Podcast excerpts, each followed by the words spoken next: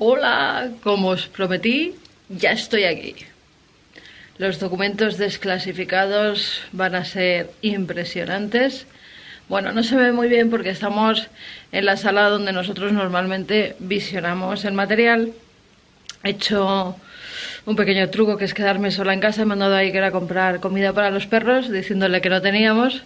He escondido todas las latas y todo el pienso, así que vamos a tener comida para varios meses. Y me he dedicado a buscar estas cintas. Es oro lo que tengo entre las manos. No creo que se enfade porque voy a poner simplemente un trocito, pero también es para que veáis que los sueños hay que perseguirlos y que, y que desde niño, pues su sueño era hacer un programa y los sueños, a veces, si se persiguen con ahínco, pues se cumplen. Ahora prácticamente igual, de verdad, es impresionante.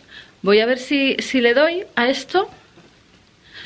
A ver, un trocito aunque sea, ¿vale? A ver, yo os lo pongo así. Escuchad, escuchad.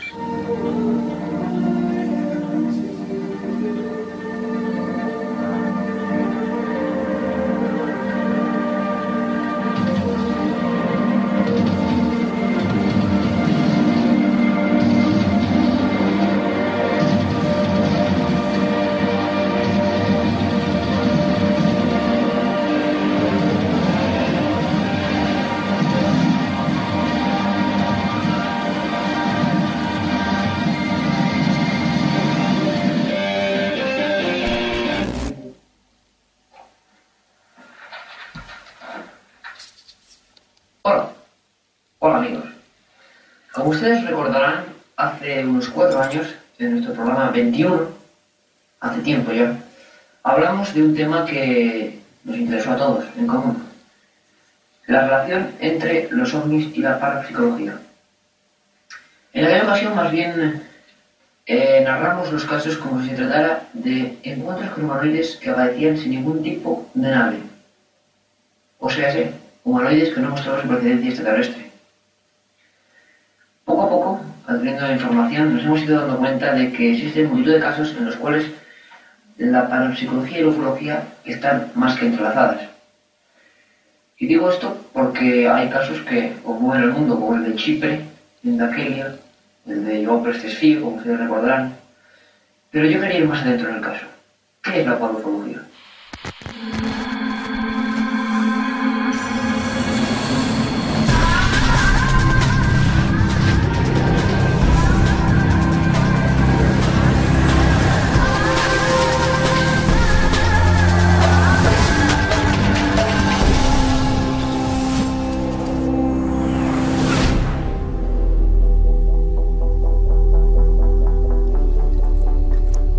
Me pasan tantas cosas por la cabeza viendo esto aquí.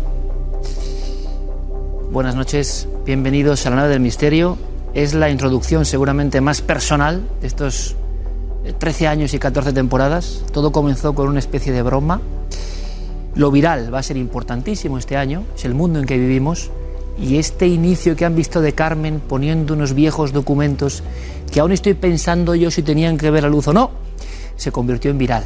Carmen, buenas noches. Buenas noches, Iker. Bienvenido a una temporada más. Muchas gracias. Oye, me impresiona ver esto, ¿eh? Es verlo aquí, normal, verlo aquí. Es normal que te impresione porque han pasado ya 30 años desde esas filmaciones que nunca habían visto la luz, nada más que pues en el entorno más familiar era donde las conocíamos y además llevaban perdidas mucho tiempo. Mucho tiempo. Con lo cual ha sido una sorpresa para todos, pero que creo que había que compartir con todos nuestros amigos, con toda esa gente que está detrás de las cámaras y que nos sigue cada temporada, ya 14, que se dice pronto, pues había que darle un pequeño regalo. ¿Y qué mejor regalo que ver que los sueños se hacen realidad? Y hay un poco más, ¿eh? hay un poco más, no sé si me cuesta, pero vean esto, yo tenía 14 años, habíamos vivido a vivir a, Madrid desde Vitoria, esto es en finales del 87, yo cogí una cámara y, como ha contado Carmen en alguna ocasión, me la ponía delante, fui perfeccionando y hasta la cabecera, y claro, ya Bueno, tenía ya hasta un que tú eras cámara, director, Sí, todo, era todo, era todo. Era todo porque no tenía nadie, o sea, era todo.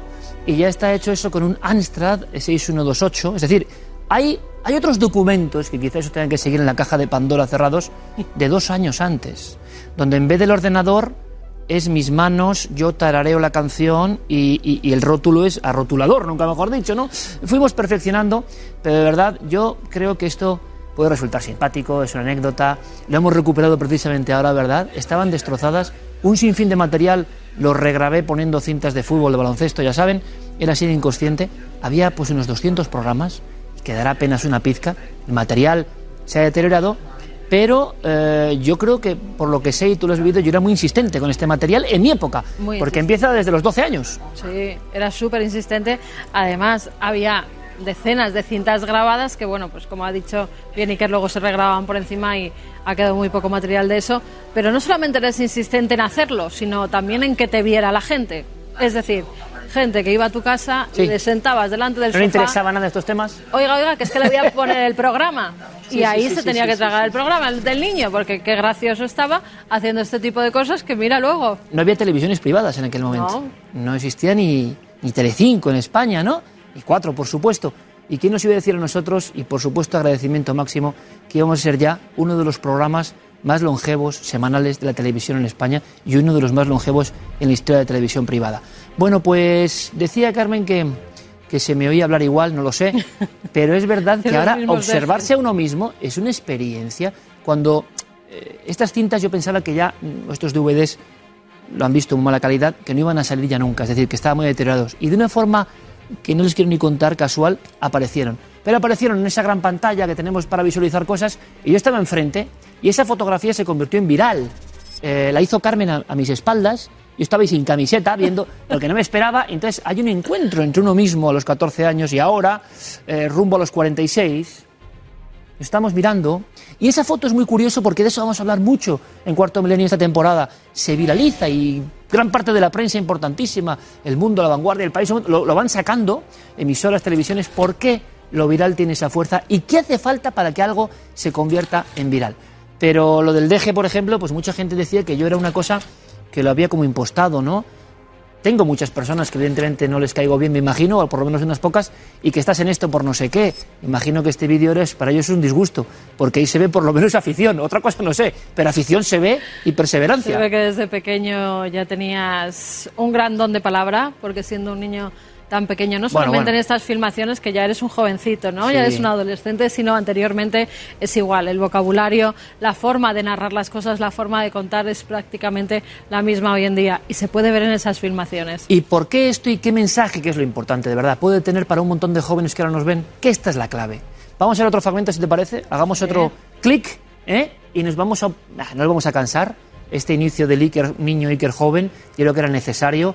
En nuestra casa tenemos que poner esto y esta casa es la de ustedes también. Segundo fragmento y contamos por qué, en nuestra opinión, esto puede ser importante, mucho más allá de que sea Iker el protagonista de estos vídeos. Vamos a verlo. Eh, tuvieron que intervenir exorcistas y todo tipo de sacerdotes para, según ellos, alejar una fuerza que tenía dentro. Una fuerza que se le habían programado unos seres con los que ella tuvo una ingrata experiencia. Hay y generalistas y fuegos que denominan que los llegar a ser enviados la muerte o Satanás, los jóvenes. Yo tampoco creo que sea tan trascendental este tema, puesto que tampoco se han dado pruebas para demostrar que estos seres vienen realmente a caer al mal. Aunque la verdad es que últimamente la serie de casos en los cuales estos seres se comportan de mala manera va increciendo, como diríamos. Esos fenómenos de espectros que se crean en las casas o simplemente las psicofonías pueden ser creados por seres que no pertenecen a este mundo o a otra dimensión. Es una pregunta a la cual, por supuesto, no puedo responder ahora aquí en este nuestro programa, pero que se quedará en el aire, por supuesto.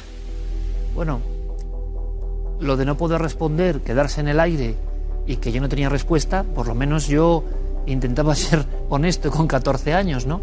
Lo que ya sabía es que todavía no había empezado, por supuesto, la carrera de periodismo, ni mucho menos, pero yo creía que en estos temas, fíjate, esto lo veo yo ahora, que lo estoy viendo con ustedes prácticamente en tiempo real, que hay partes de estas imágenes que no he revisado.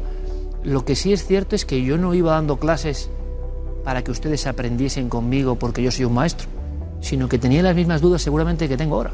Totalmente. Y además, bueno, mezclabas muchas cosas, ¿no? Eso parece que ya Sí, lo has sí, ido aquí ya- porque aquí ya es parapsicología mezclado con ufología, con un poco de es un poco psicodélico. psicofonías. Se han grabado psicofonías en sitios ufológicos. Sí, Eso a mí me ha dejado loca. Sí, yo tampoco. Porque por el momento yo Y luego hay una, hay una manta de atrás, una especie de, de- que en realidad era naranja y blanca, una especie de fondo muy De adecuado, cortina, ¿no? un, cor- un cortinón muy adecuado en una pequeña terracita que teníamos en la galería, y lo hacía. Y yo creo que lo importante... Esa casa la llegué a conocerla yo. Sí, yo creo que lo importante es que si algún joven, si alguien que está con dudas, si a alguien esta locura le puede parecer estimulante, bienvenidos sean estos vídeos y este momento casi de rubor. ¿Por qué?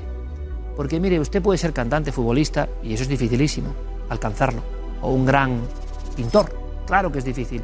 Pero dedicarse a hacer con 14 años o con 12 un programa de estos temas, les aseguro que es un poco rozar la locura. Eh, aquí estamos en este momento. ¿Qué significa todo esto? Significa que a veces peleando por los sueños pues se pueden conseguir. Y yo creo que ese es el único mensaje importante, mucho más allá de cualquier vanidad o vanagloria, se lo aseguro, sino que algún joven que vea estos fragmentos pequeños diga, si este lo pudo hacer siendo tan joven, porque cuando yo hacía eso, ni soñaba con que nadie viese estas imágenes. Ese chaval de ahí nunca pensó que esto iba a salir en la televisión, pero él tenía ese sueño por la pasión y el entusiasmo de estos temas. Esto no es de ahora, esto no es para ser famoso, esto no es para que te piden autógrafos, esto no es para tener más o menos dinero o popularidad, esto es un algo que se lleva en la sangre y que quizá tú que me estás viendo ahora también lo tienes. Y quizá tú estás recibiendo todos mensajes negativos, del campo que sea, y quizá tú te están diciendo que no puedes llegar. Pues si este loco ha llegado, tú, que no eres menos, ¿por qué no? Yo creo que es el mensaje, ¿no? Sí, es verdad. Cuando se tienen sueños de niño muchas veces se van abandonando, pero cuando tú ahondas en esos sueños, al final, muchas veces, también con suerte y también con ayuda, Mucha con gente que te vas encontrando en el camino, al final se consiguen esos sueños, esos retos, o por lo menos acercarte mucho a ellos. Bueno, pues nos despedimos con este fragmento porque dicen, bueno, solo era Iker hablando, ya era bastante ególatra desde pequeño, como ven, claro, no tenía más medios, pero tenía algunos libros. Es una historia muy bonita que yo he contado y permítanos esta historia, contarla así ahora, en la zona donde yo me despido, desde hace 14 temporadas de todos ustedes, hay un libro a mi lado que nunca nos abandona, que es el libro de los ovnis, que era el libro de mi tío Roberto, eh, con el que yo descubrí este misterio de forma casual, con 10, 11 años. Bien, eso está ahí porque es una señal. Bueno, pues con ese libro y algunos poquitos más que yo tenía, no solo hacía la cabecera, sino que hacía pues como en cuarto milenio, ¿no? Los pequeños reportajes. Como la cámara pesaba mucho, pues eran de aquella manera. Pero tenemos un mínimo fragmento para despedir este saludo, no sé, queríamos hacerlo especial y divertido para todos ustedes. Da mucho que pensar. Pero lo mejor para pensar y para ver tecnológicamente es veamos las imágenes y vayamos comentando algunos casos los cuales en su tiempo dieron la vuelta al mundo. Casos en los cuales la parapsicología se relaciona con la ufología. Vamos a las imágenes. Chipre, un soldado del ejército chipreto tuvo un extraño encuentro con un ser que jamás supo de dónde provenía. Como vemos en la imagen, se trata de un ser robusto, con greñas rojas, el cual ascendía las escaleras sin que en ningún momento aparecieran sus piernas y sus extremidades. En Jujuy, Argentina, terrorífico ser en el interior de una casa. Ustedes recordarán este famoso caso, en el cual una vez más un extraño ser se mostró agresivo. La niña, Estela, de las Heras, tras observar aquel humanoide, estuvo un año en estado de shocks continuos. Bueno, Eras Pues- mejor presentador que cámara, ¿eh? Cámara era muy malo porque no, se tenía trípode. Y es más, en las primeras filmaciones, tú lo sabes, que las llegaste a ver, parte de ese material está perdido para siempre, no sé si para bien o para mal, para mal. A lo mejor no. Y yo hacía... "Uf, uf". Aquí por lo menos se había perfeccionado el tema. Hacía... "Fu", Y, y al verlo decías, ¿por qué este chico, este niño hacía... "Fu" con las fotos? Y es que no aguantaba no más. podías con la cámara. Porque era una cámara Sony que Era compró mi padre. Y, y mi padre llegó de segunda mano en aquella cámara, lo recuerdo perfectamente, llegó en el año 85 a casa Y yo dije, ¿qué se puede hacer con esto, no? Quizá el sueño, ¿no? De contar estos temas que me apasionan. Pero claro, tenía el magnetoscopio. ¿Te acuerdas? Porque tu padre también la tenía. Eh, igual. Eh, Era la cámara y tenía como así. un vídeo que tenías que llevar al hombro colgado, con lo cual pesaba, pesaba bastante, sí. Bueno, pues este es el guiño y como lo que nos guía y nos guiará es el entusiasmo, lenteos, eh, que yo creo siempre que es una fuerza que reside en lo humano, pero va más allá de lo humano, pues yo espero que mucha gente haya recibido el mensaje real. Nos hayamos echado unas risas, hemos visto, pero que la vocación es importante. Y además da igual la edad que uno tenga, porque igual de valioso es este vídeo que alguien con 70 años que dice, he querido toda la vida ser pintor, me voy a grabar siendo pi- pintor, ¿no? Y hacerlo. Da igual. Y yo creo que además la viralidad está demostrando, Carmen, con nuevos fenómenos que estamos en un mundo nuevo. Yo tengo una sensación, fíjate, ya ahora a este horario tan, que estamos prácticamente de día, ¿no? Todavía, tengo una sensación de que no domino todavía, ni mucho menos, los nuevos códigos del juego. ¿Por qué algo se convierte en viral? ¿Por qué una persona que es absolutamente normal, que no es un modelo, que no es el más guapo, que no es el que mejor hace, se convierte? ¿Qué tiene? Pues ahí estamos viendo elementos que son realmente un misterio. ¿Seremos capaces nosotros de llegar al fondo de un viral? Aquí es aquí está el gran reto. Es decir, todo está tan lleno de imágenes de rapidez que ir al origen se convierte en un episodio de detectives. Bueno, pues lo hemos hecho. Y Carmen ha elegido un reto que no es nada fácil. ¿Habrá logrado Carmen, porque lo ha hecho ella en concreto, llegar al epicentro y saber la verdad, que es lo importante, de virales que conmueven al mundo? Y si hay un viral que está provocando problemas en todo el mundo, cuyo virus, nunca mejor dicho, por algún motivo que se desconoce, porque el tema da miedo, ha atravesado continentes, es este. ¿Habrá posibilidades de llegar al origen de todo esto y demostrarles a ustedes la verdad? Vamos a verlo.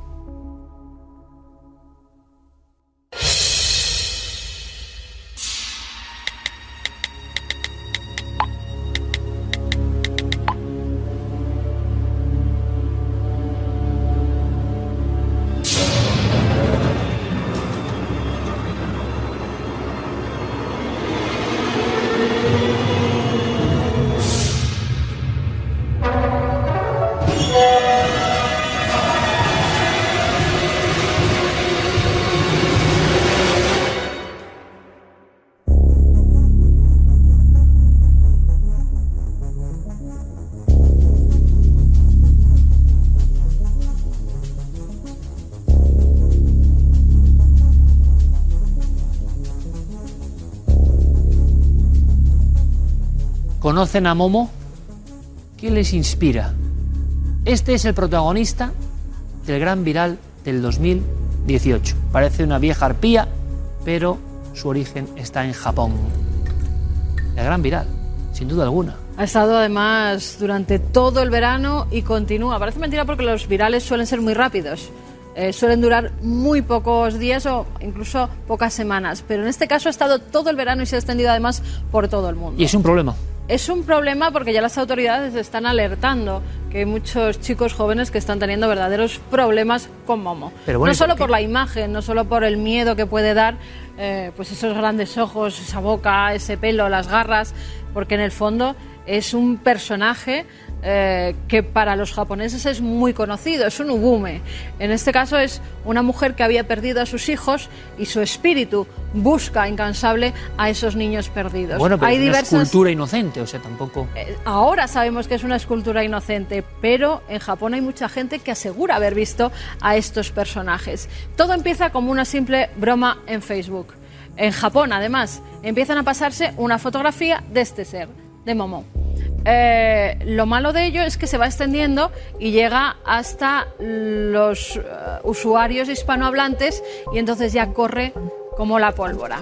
Hay un número de teléfono Por eso tienes un móvil ahí. por esto tengo aquí el móvil, que en un principio es un teléfono japonés. Un momento, antes de hacer la llamada, evidentemente presentamos aquí a nuestro querido colaborador Nacho Navarro, bienvenido. ¿Qué tal, Iker? Muchas una gracias, Carmen. investigación, Hola, Nacho. una investigación de hasta qué punto esto es un problema, porque en el fondo tenemos una figura que puede dar más o, mi- o menos miedo, pero ¿cuándo empiezan los problemas, Nacho? ¿Qué sabemos a nivel de informe casi policial de lo que esta figura o este WhatsApp o esta cuestión puramente cibernética ha creado? Bueno, el problema es uno fundamental. Eh, la primera historia que se crea con este primer número que acaba de mostrar Carmen es esa leyenda que además dice unas reglas de cómo interactuar con Momo y ya dice que es un número maldito y que todo aquel que no consiga eh, los retos que él propone o desaparece o fallece en extrañas circunstancias. Y ahí es... Esto es muy importante, Nacho, porque vamos a entrar, y luego vamos a hablar más de Japón, una de las películas clásicas era aquella de llamada perdida y demás. Juegan con toda la mezcla de espíritus y tecnología. Exacto. Y aquí lo que ocurre es que este teléfono deja de utilizarse, pero se hace tan viral a nivel mundial que tenemos 16 números de teléfono diferentes con los cuales localizar a este tipo de momo, ¿no? Que se llama. ¿Qué es lo que ocurre? Que hay gente que ya lo está utilizando como algo bastante maligno, con incitaciones al suicidio y que realmente está causando un daño tremendo en las sociedades, sobre todo a este tipo de perfil muy adolescente, preadolescente, que va enfocado y está causando, la verdad es que, auténtico terror. Hay gente que se lo toma realmente este, este tipo de retos virales a risa, pero es que aquí incluso luego podremos eh, relacionarlo hasta con la ballena azul, ¿no? Que, que ¿Ha habido problemas concretos e intentos de suicidio? Incluso hay algunas muertes que se sacan ya a esta historia de Momo. Sí, todo esto empieza realmente en el mes de julio, pero el mes de julio se hace viral a nivel mundial. Pero hay dos fechas que realmente son dos días negros, el 25 de julio, ambos en Argentina. Fíjate, una niña de 12 años, ese 25 de julio, que se la encuentran en el jardín de su casa ahorcada de un árbol con una sabana y el dispositivo móvil a su lado porque estaba grabando todo. ¿Qué es lo que ocurre? Aquí las autoridades ya realmente se asombran, empiezan a investigar y uno de esos retos, hay dos tipos de retos finales que van haciendo este tipo de gente que se hace pasar por Momo. Uno es eh, incitar un poco al suicidio, que el reto es ahorcarse y permanecer todo el tiempo posible sin asfixiarse y sin fallecer. Y un segundo reto, hay gente que lleva 15 días hablando todas las noches con este personaje y el reto es que si tú quieres acabar con esta eh, comunicación, tienes que suicidarte. Hmm. Dos días después, 27 de julio, Iker Carmen, un niño de 11 años, 11 años, encontrado por su abuelo en el cuarto de baño, asfixiado con, con un cinturón al cuello y hasta el día de antes estaba hablando con estos retos virales.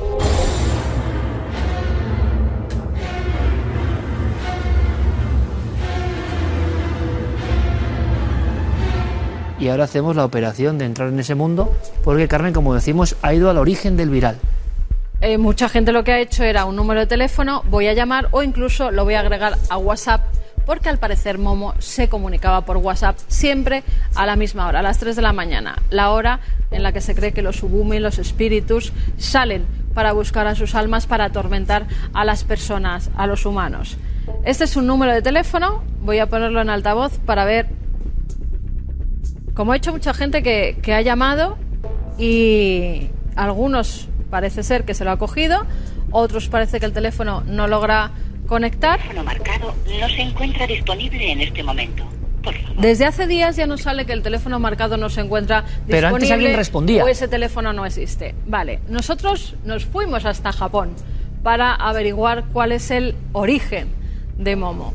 El origen es una exposición que se lleva a cabo en eh, Vanilla Gallery, una galería de arte extraño que hace unas exposiciones, pues la verdad que bastante raras como del imaginario, del bestiario japonés, de los espíritus, de los fantasmas. Y en esa ocasión, en 2016, hubo un artista que se llama Keisuke Aiso, que Keisuke se dedicó a hacer a Momo. Ah. Link Factory es la empresa del autor, del que ha hecho a este extraño ser, que a él le daba mucho miedo, porque él me comentaba, fuimos a verle, que la infancia él tenía verdadero terror de todos estos espíritus que podían atormentar. Pero no me adelantes más, porque hemos ido a quien ha creado la propia figura mm, que ha generado este viral.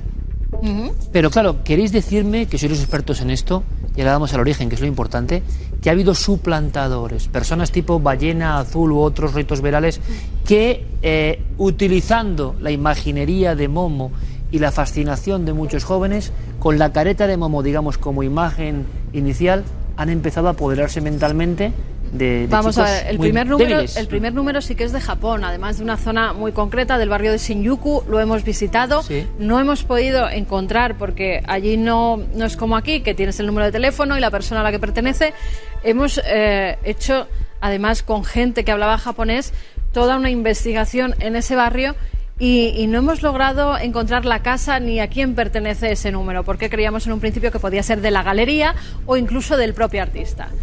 Ninguna de las dos cosas, ninguna de las dos. Con lo cual es un número de teléfono que alguien pone para empezar a gastar una broma, pero se le va de las manos, porque desde el 16 de julio ese número de WhatsApp ya no está activo.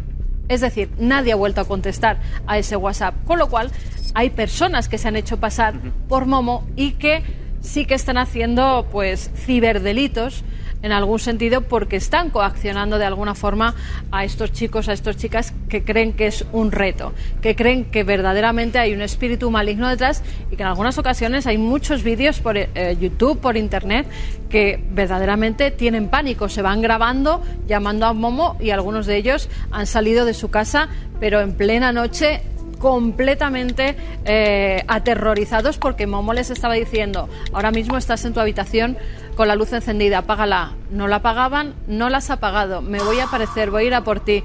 Empiezan a mandarle fotos muy truculentas de asesinatos, esto es lo que te va a pasar a ti. Y entonces, claro, esos chicos, esas chicas jóvenes, pues empiezan a coger miedo.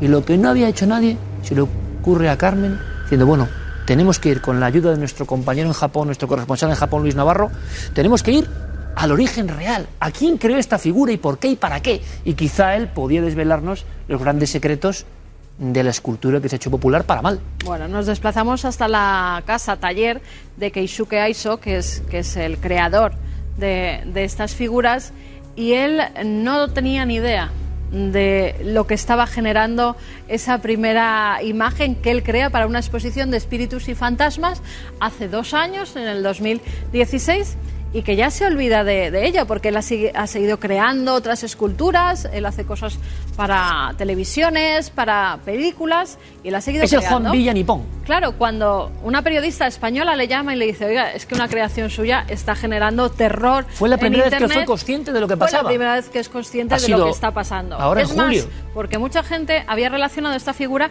con varias autoras japonesas, varias escultoras que hacían pues una serie de personajes parecidos en algún caso, pero ninguno había llegado a concretar si verdaderamente se trataba de esa escultora japonesa o era otra persona. Nosotros llegamos hasta su taller. Eh, ningún equipo, nadie de ningún país había acudido hasta su taller para saber el origen de este viral y esta es la misión de viral. Nacho Narro nos va a contar que no es una figura cogida al azar que tiene varios códigos de terror muy concretos. Pero si te parece, vamos a ver esa visita, ¿no? Aunque sea breve. Además fue súper amable con, conmigo, con Luis, que fue quien me acompañó. Y este es su taller y otras de sus creaciones. Hago este tipo de esculturas y máscaras para programas de televisión sobre misterio, como el vuestro. Nunca he visto ni me he encontrado un yokai real, y precisamente por eso decidí crearlos. ¿Y por qué esa sonrisa que a la gente es lo que le asusta? Esos ojos tan saltones y esa sonrisa macabra. Básicamente la figura representa a una mujer que pierde a sus hijos antes de dar a luz. Luego se transforma en pájaro y comienza a buscar los hijos de otras mujeres para llevárselos. La boca, los ojos y toda la expresión de Momo pretendían mostrar su desesperación. Cuando hice esta escultura hace unos años, no imaginé que tendría semejante repercusión. Aunque estaba muy dañada de haberlo sabido, no me hubiese deshecho de ella. Llegué a tenerla almacenada en casa, pero mi mujer no soportaba más su presencia. Medio mundo está en todas las noticias, todos los periódicos, Momo, como un personaje de, de verdad. Sí que asusta a los niños, a los adolescentes. Eh, ¿Qué puede decir para quitarles ese miedo, no? Al final, Momo era simplemente una escultura, y una escultura no debería provocar miedo. Lo verdaderamente inquietante es que haya alguien detrás de una cuenta intentando robar información privada con fines poco claros. Aunque siempre me ha interesado el mundo de las leyendas urbanas y de algún modo me alegra lo que está ocurriendo con Momo, por otro lado, me preocupa que todo esto pueda desembocar en algún episodio de tipo criminal. Esto es viral y viajamos al origen y no tenemos ningún temor de los grandes sucesos que conmueven al mundo al mismo tiempo prácticamente. El mapa es completo, el mundo entero Pero Japón, curiosamente, era el nicho un poco reducido por idioma, por donde no había llegado esto. La sorpresa es enorme.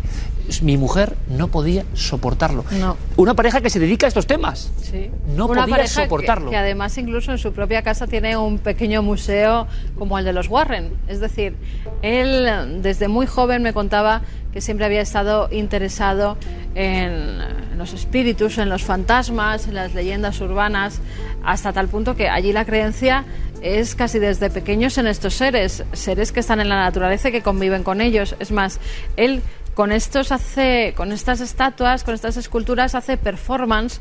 Eh, de repente una mujer se pone la cabeza de momo y aparece en el, en el bosque.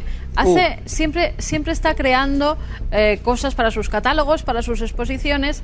Y él decía que es que verdaderamente él cree en estos seres porque familiares amigos suyos conocidos pues los han visto. Él no ha tenido esa suerte Mm, o, O desgracia. susto. Has dado una clave que es fundamental porque nosotros hoy, en unos minutos, si aquí fue Carmen, yo me marché a Tahashima Daira Danchi, que es para muchos el origen del terror japonés. Y lo que ha dicho ahora Carmen es clave. Es que el creador, sea cinematográfico, sea de escultura, cree en lo que hace. ¿Y quién nos dice si cuando el creador pone su alma en algo que hace, si ese algo todavía tiene una parte de esa sustancia incomprensible.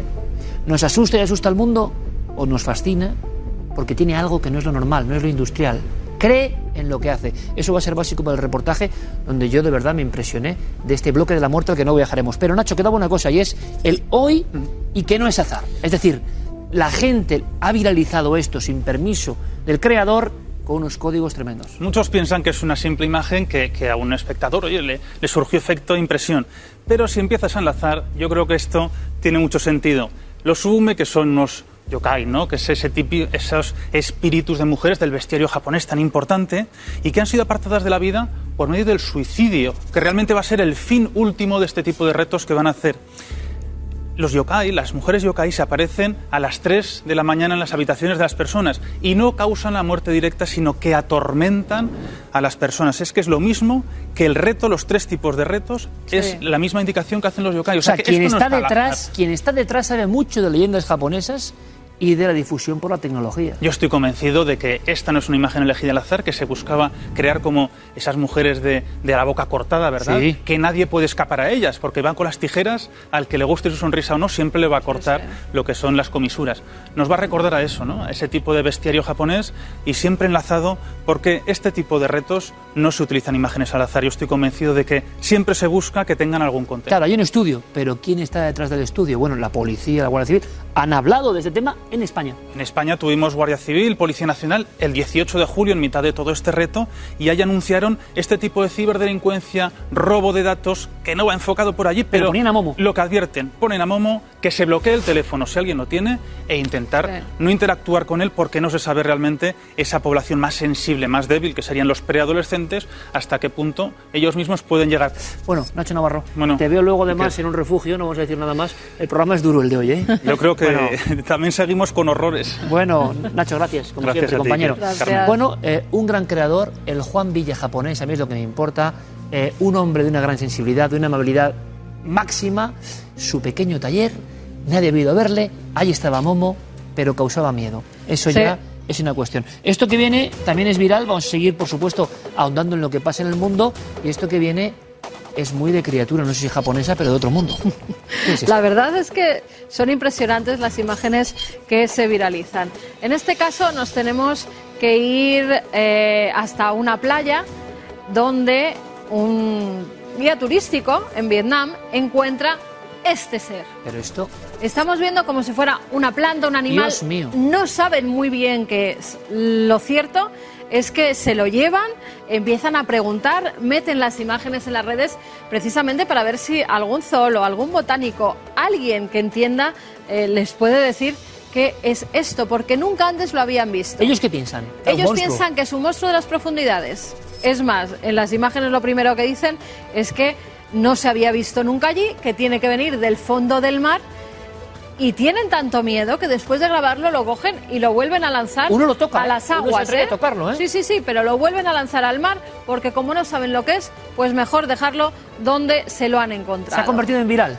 Y como intentamos hacer en este viral, eh, hemos hablado con un experto, en este caso Óscar Soriano, que es un especialista que nos va a decir qué puede ser esto que se ha filmado en Vietnam.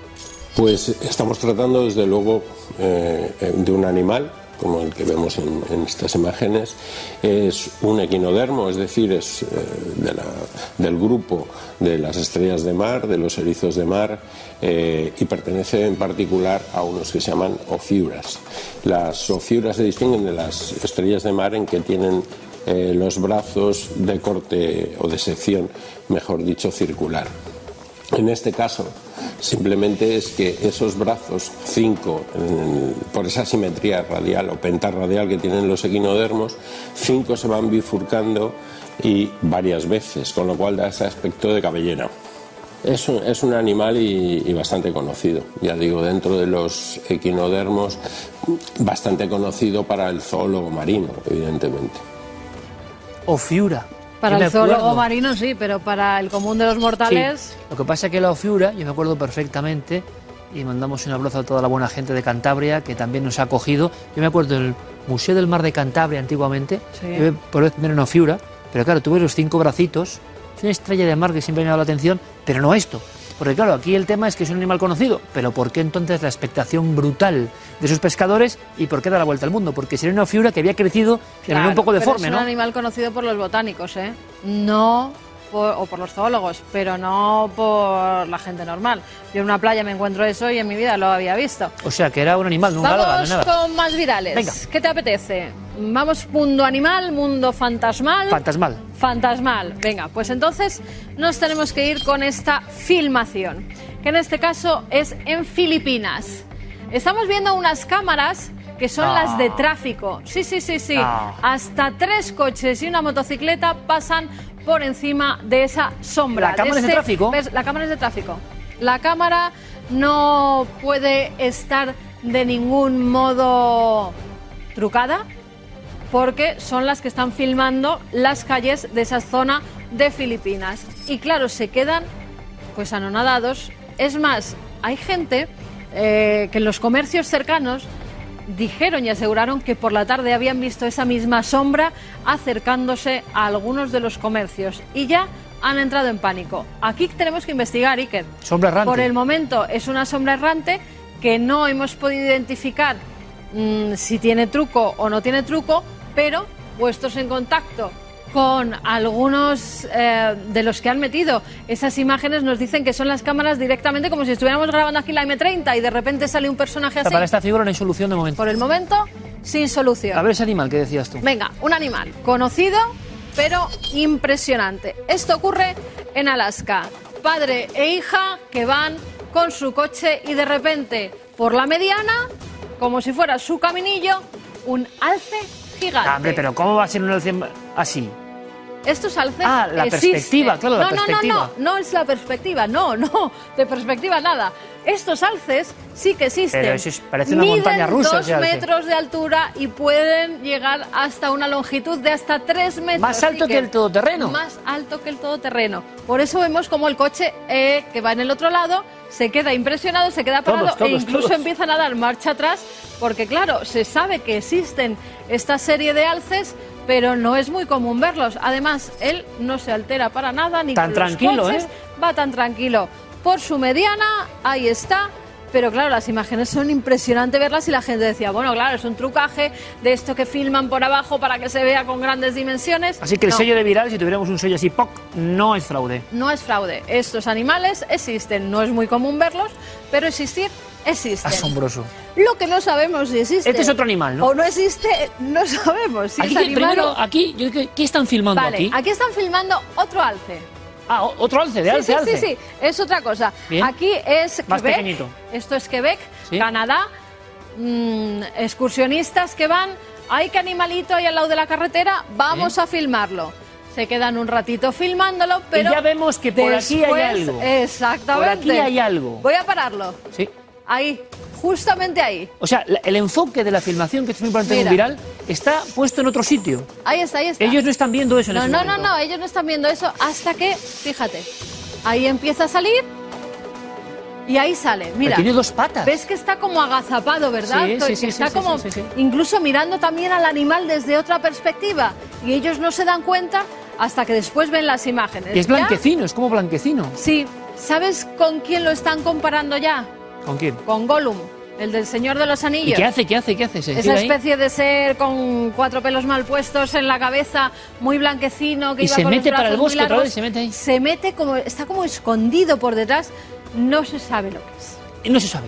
No se sabe lo que si es. es un fraude o una manipulación informática, no, ha- no se Todavía sabido. por el momento no se sabe. Estamos detrás de la pista. Vamos a ver si la semana que viene podemos dar alguna solución a este viral que por el momento ya te digo, en internet está como filmado Gollum, Bueno. el monstruo del Señor de los Anillos. Vías de contacto como siempre y por favor la sección de viral o esta parte tan extraña del programa, tan interesante o tan pegada a lo que ocurre, ayúdennos porque también pueden tener sus propias filmaciones, sus propios documentos. Aquí lo analizaremos. Y vamos con mucha actualidad. Por cierto, hay unas figuras aquí Sí, eh, también inquietantes. Yo he filmado en Japón, ¿eh? y tú lo sabes, tú también muy Sí, bien. Algunos robots que, yo te voy a contarlo, o sea, mi hija que estaba ahí con nosotros, lo cuento. Es que me dice. Déjalo, cuando- No, cuando emitamos lo de Venga, los- sí, vale, lo cuento. de Venga, vale, para que Venga. veamos el impacto del robot. Ahora vamos con las noticias. Vamos allá. Comenzamos estas primeras noticias de la decimocuarta temporada en un país lleno de misterios, Perú. Allí se ha producido el hallazgo de un muro tallado con extrañas cabezas humanas y serpientes. El descubrimiento se ha hecho en la ciudad de Bichama, donde la civilización Caral construyó hace 3.800 años estos relieves que podrían estar relacionados con la fertilidad de la tierra.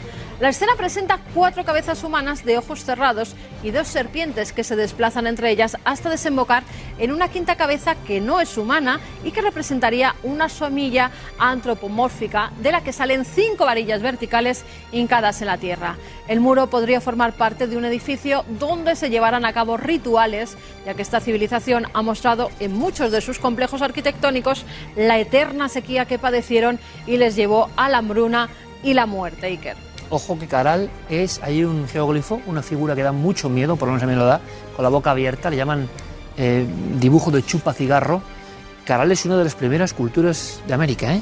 Sí. Estamos hablando de lo más antiguo, de lo más antiguo, estamos hablando de más allá de las pirámides de Egipto. Están estos tipos con estas caras tan extrañas. Mira esto, nos vamos hasta Carolina del Sur, donde una mujer, Marita Lorbiek, ha grabado unas imágenes que están dando la vuelta al mundo. Ella es una gran amante de las arañas y convive con algunas en su casa, como esta tarántula brasileña roja y blanca que acarrea una gran bolsa pegada a su cuerpo. Cuando la mujer separa el saco de Misty, que así se llama la araña, y lo abre, pues fíjate, ahí lo está abriendo poco a poco con unas pincitas que se ven miles de pequeños bebés tarántula que cobran vida y salen al exterior. Desde 1990, Marita se dedica a criar arácnidos exóticos, ya que le preocupa que muchas especies no puedan tener hábitats sostenibles en la naturaleza que le permitan la supervivencia en el futuro. Mira, mira, ya verás, Vale, ya verás. pues que lo deje en su casa. Ya verás cómo empiezan a salir las arañitas. Madre ¿Ves? mía. ¿Ves? Que están algunas todavía que son. Claro, y esto nunca se ha visto, es lo que es el mundo del móvil, lo viral, que nunca se había visto en vivo. o sea, Además, fíjate, ella dice que es impresionante porque sí que es cierto que ella ya ha abierto muchas de esas bolsas, pero que nunca se había encontrado con tal cantidad de seres chiquititos, de arácnidos pequeñitos, como en este caso, que la bolsita pues estaba plagada. Vaya con la Ahí bolsita, están. seguimos. Ahí están todas. Bueno, al final es la naturaleza. Sí, sí, ¿no? por supuesto. Nos vamos con esto. Es Rashim, Esto que yo que es el primer robot humanoide que cree en Dios. Durante dos años, un ingeniero indio ha ido construyendo a este robot que habla inglés y tres idiomas locales de la India: el hindi, el bojupti y el maratí. Lo más sorprendente de todo es que tiene un lado espiritual y al ser preguntada si cree en Dios, contesta que sí. Rashim además dispone de recursos de interpretación lingüística, de datos visuales, de inteligencia artificial y sistemas de reconocimiento facial. Su creador asegura que quiere mostrarle al mundo que la India también puede fabricar este tipo de robots y que el mundo de los humanoides será la próxima revolución. Eh, el creador decía que se había inspirado en Sofía, en ese robot, ¿verdad?, japonés que, pues, era de los primeros humanoides que empezaban a hablar, a interactuar con la gente. Pero sí, mm, en modo indio da un poco más de, de yuyu. Acabamos, en México. Como siempre, México también nos da muchos hallazgos, en este caso en el Templo Mayor. Ha concluido sus excavaciones con el hallazgo de más de 11.800 objetos que tenían que ver con los gobernantes allí enterrados. Según los expertos, los sacerdotes mexicas convertían una ofrenda en un microcosmos donde convergían tierra y cielo, agua y fuego, muerte y vida. En pequeñas cajas depositaban restos de un lobo, de un ave, varios peces, sierra, cuchillos, corales, conchas e insignias elaboradas con láminas de oro. Luego todo ello se enterraba en una estructura circular donde eran sepultados los restos cremados de los gobernantes de la antigua Tenochtitlan. Un depósito de carácter ritual que ha ayudado a conocer el tipo de rituales que se llevaron a cabo allí hace más de 500 años. Y que se ha encontrado absolutamente de todo. Sobre todo llama la atención la cantidad de restos que había. Mira, los, los pez sierra, eso es, y también, como no, las láminas de oro, que es lo que más impresiona a la gente. ¿Ves? Sí. Ahí están las láminas con algunos restos de animales, como el lobo, que creían que también era para dar fuerza Bueno. a esos difuntos que ya estaban en el más allá. Nuestros queridos íberos, nuestros más remotos antepasados casi aquí, en Iberia, en España, eh, con piel de lobo y con lobos incluso, hacían todo tipo de, de rituales.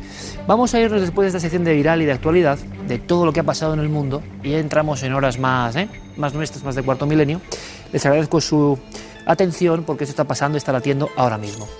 Bueno, esto latía durante mucho tiempo y para muchos es la raíz de ni más ni menos el terror japonés. Es verdad que venimos de Japón muy impactados, muy impresionados, pero al margen de su respeto, civismo, amabilidad, como yo no he en otra parte del mundo prácticamente, hay misterio, claro que hay misterio.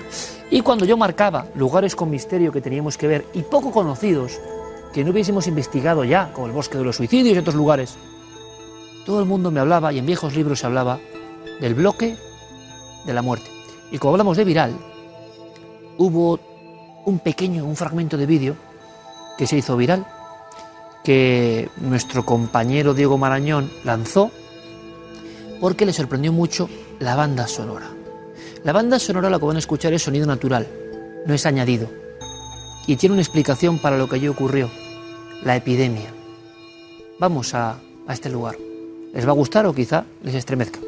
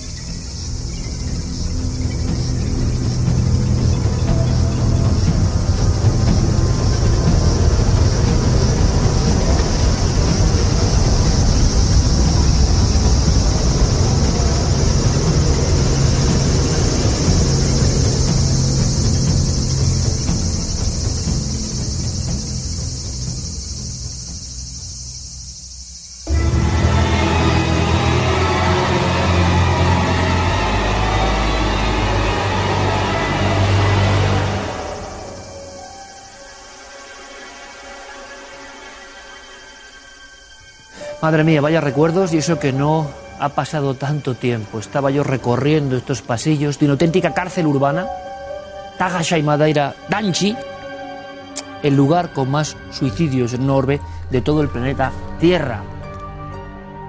Yo tenía que visitar este sitio. Lo hice con mi buen amigo allá en Japón, Luis Navarro. Y qué sensación, oiga. Lo primero, el contraste entre la absoluta pulcritud, todo en su sitio, pero es que el sitio inspiraba algo. Tan es así que grandes maestros del terror japonés se basaron en lo ocurrido aquí, que ahora yo les voy a contar, para iniciar toda una serie de, de, mangas y de ideas artísticas que acabaron en esa gran ola cinematográfica del terror japonés. ¿Se acuerdan de Dark Water? El ojo, la maldición. El terror japonés invade el mundo porque da mucho miedo. Siempre lo he dicho, ¿por qué da miedo? Porque creen en ello. No es como nosotros, no nosotros en concreto, sino la industria cinematográfica que hace algo para triunfar, para tener éxito, porque puede funcionar. Es que ellos creen en esto. Creen que un edificio puede estar encantado por los yokai, los yurei o los fumei, que serían los cuerpos sin nombre. Y vean esto porque esto es estremecedor. Mi buen amigo Luis Navarro logra acceder a los documentos de cadáveres sin nombre y suicidios en las últimas fechas en Tahashima Daira Danchi. ¿Este lugar por qué? ¿Por qué Otomo, uno de los grandes del manga, dedica su álbum de 1980, Pesadillas, a estos pisos en concreto? ¿Por qué vemos un individuo, que en este caso era un comisario de policía, atormentado por lo que allí pasa, que decide subir como dominado por algo o por alguien y lanzarse al vacío? Años con más de 100 impactos, las personas que vivían allí, pisos de protección o gubernamental, veían cómo caían los cuerpos. Lo asombroso, lo increíble, es que Tahashima Daira Danchi, poco después de la construcción, eh, con grandes alaracas, imágenes del gobierno, un nuevo barrio, los edificios más altos de Tokio, posiblemente en 1972, pues justo empiezan a pasar una serie de cosas y nadie sabe cómo explicarlas. Lo alucinante es que personas de otros pueblos, que no vivían allí, en Tahashima Daira, venían llamados por el edificio. Y era muy curioso, porque no había habido, como digo, publicidad externa. Personas que llegaban con su trabajo, con su vehículo, con esa rectitud casi marcial de los japoneses, aparcaban su coche o su bicicleta, subían a las azoteas que hemos visto hoy valladas, perimetradas con hierro durísimo, y se lanzaban. Claro, para los habitantes de Tajashima Daira esto era una epidemia. Es más, se llamó la epidemia. Una epidemia como no ha habido nunca. Tengo aquí un recorte del New York Times, no es poca cosa, ¿eh? que el 23 de febrero de 1979 habla de unas casas además valoradas, unas casas eh, codiciadas, podría ser, están provocando una auténtica ola de suicidios. Muchas personas hablaron, antes de que se pusieran las verjas que ustedes han visto, de las apariciones. De las apariciones de un niño, un niño que al final de esos pasillos que yo he recorrido, llamaba. La persona acudía a esa llamada de un niño perdido en la noche en una colmena de este tipo, que es inmensa, que es una ciudad en sí misma. Y entonces ese niño se metía por la esquina que ustedes han visto, por ejemplo, esa esquina con el número 13. Cuando uno gira esa esquina, lo digo por experiencia propia, ve ese otro gran raíl inmenso hasta el final y no hay posibilidad ninguna de esconderse. El niño actuaba de esta forma. Sería un auténtico yurei, sería un espectro, fallecido allí quizá por accidente, que para muchos empezó todo. El manga de Otomo hablaba de un niño fantasmagórico y personas con poderes. Esto llega a tal punto que las autoridades, y las podemos ver con sus brazaletes, las autoridades, como hecho único yo creo en el urbanismo mundial, tienen que actuar, y por supuesto en Japón las personas obedecen lo que se les dice, y poner verjas, como han visto, en todas las ventanas, en todos los pasillos, e encarcelar, encapsular, convertir eso en una fortaleza, en un armadillo gigante. Y cuando yo hoy, este mismo verano, hace nada, paseaba por ahí en la soledad absoluta, con el fondo de las chicharras, decía, estas personas viven en una auténtica cárcel. Hasta el más mínimo hueco, como han visto, está puesto con candados, con pinchos. Luis y yo pedimos permiso para subir a la azotea. Queríamos observar todo desde la altura. Y tienen que ver las caras de pavor. Me decía el compañero que nunca, y él que habla perfectamente japonés, nunca había visto una cara así de terror. Está absolutamente prohibido. ¿Saben por qué? Porque, por supuesto, con estas vallas, en este caso único de urbanismo maldito, entre comillas, los lanzamientos al vacío de niños, de personas de cualquier edad, de comisarios, de empresarios, bajaron, por supuesto, ya no era fácil. El barrio entero estaba blindado, algo pasaba, un mal ocurría ahí.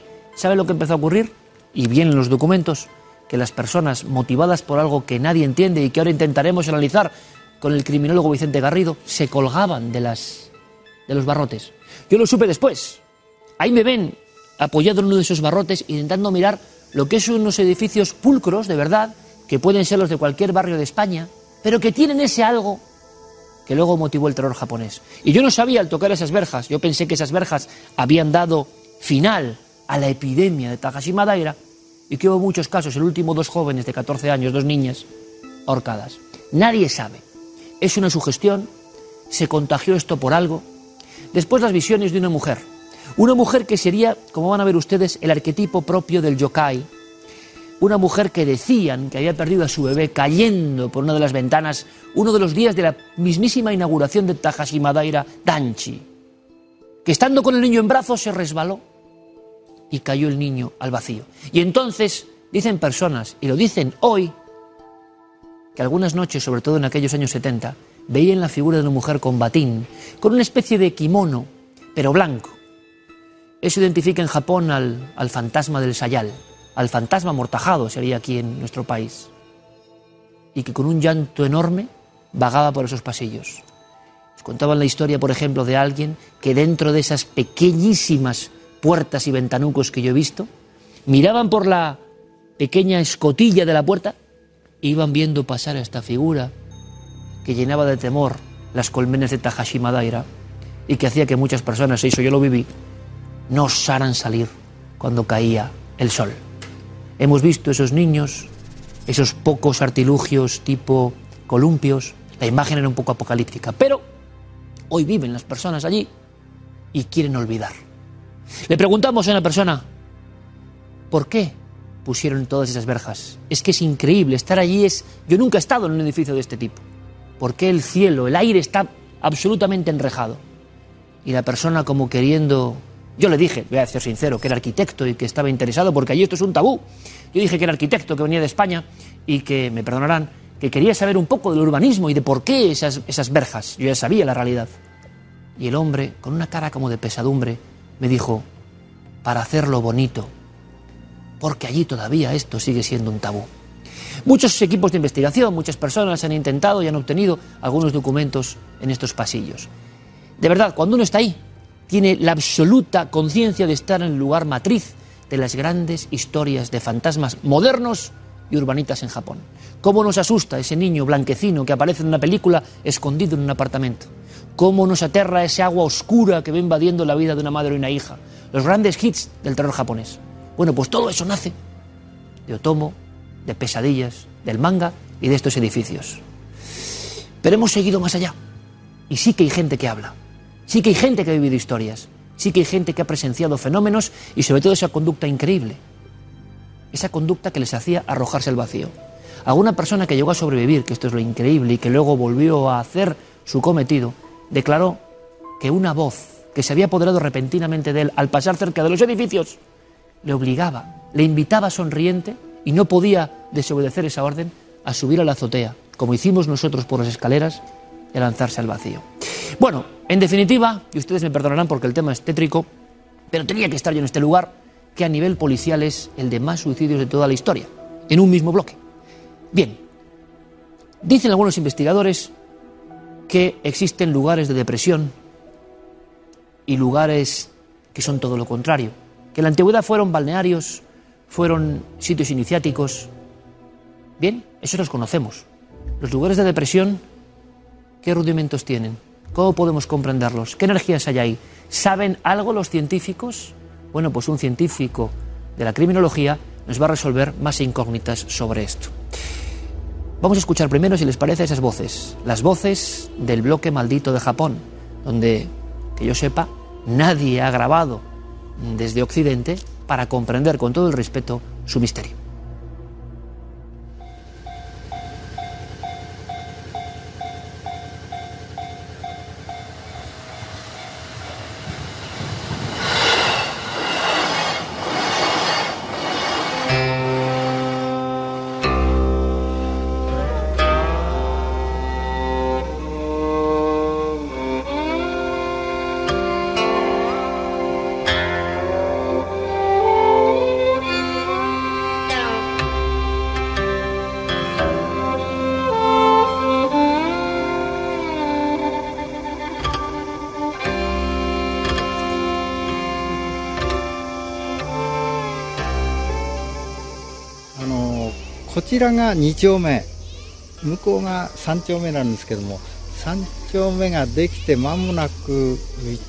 A los dos años de hacerse la manzana 3, en el año 1972, no existían las rejas.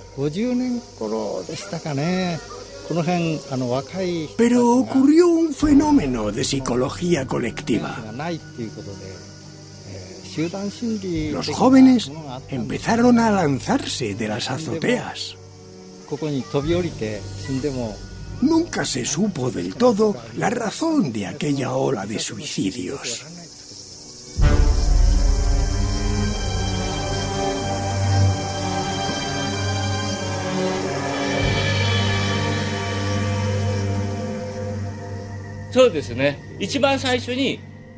Este edificio en el que tengo la tienda fue el primero en construirse. Se terminó en el año 1972.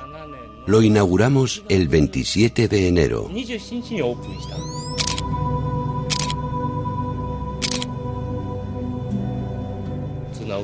Creo que se suicidaron más de 100 personas. Solía ser gente que venía de fuera. No eran los vecinos.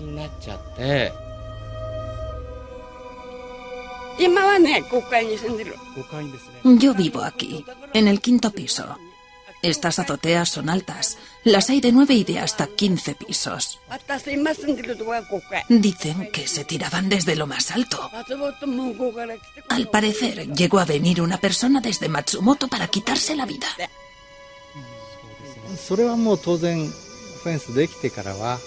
No es que todos los días saltara gente al vacío. Pero recuerdo que hubo mucha ansiedad. Llegó a haber tantos casos que se dijo que el lugar estaba maldito y pidieron bendecirlo. Llamaron a un monje sinoísta y desde entonces las cosas se calmaron.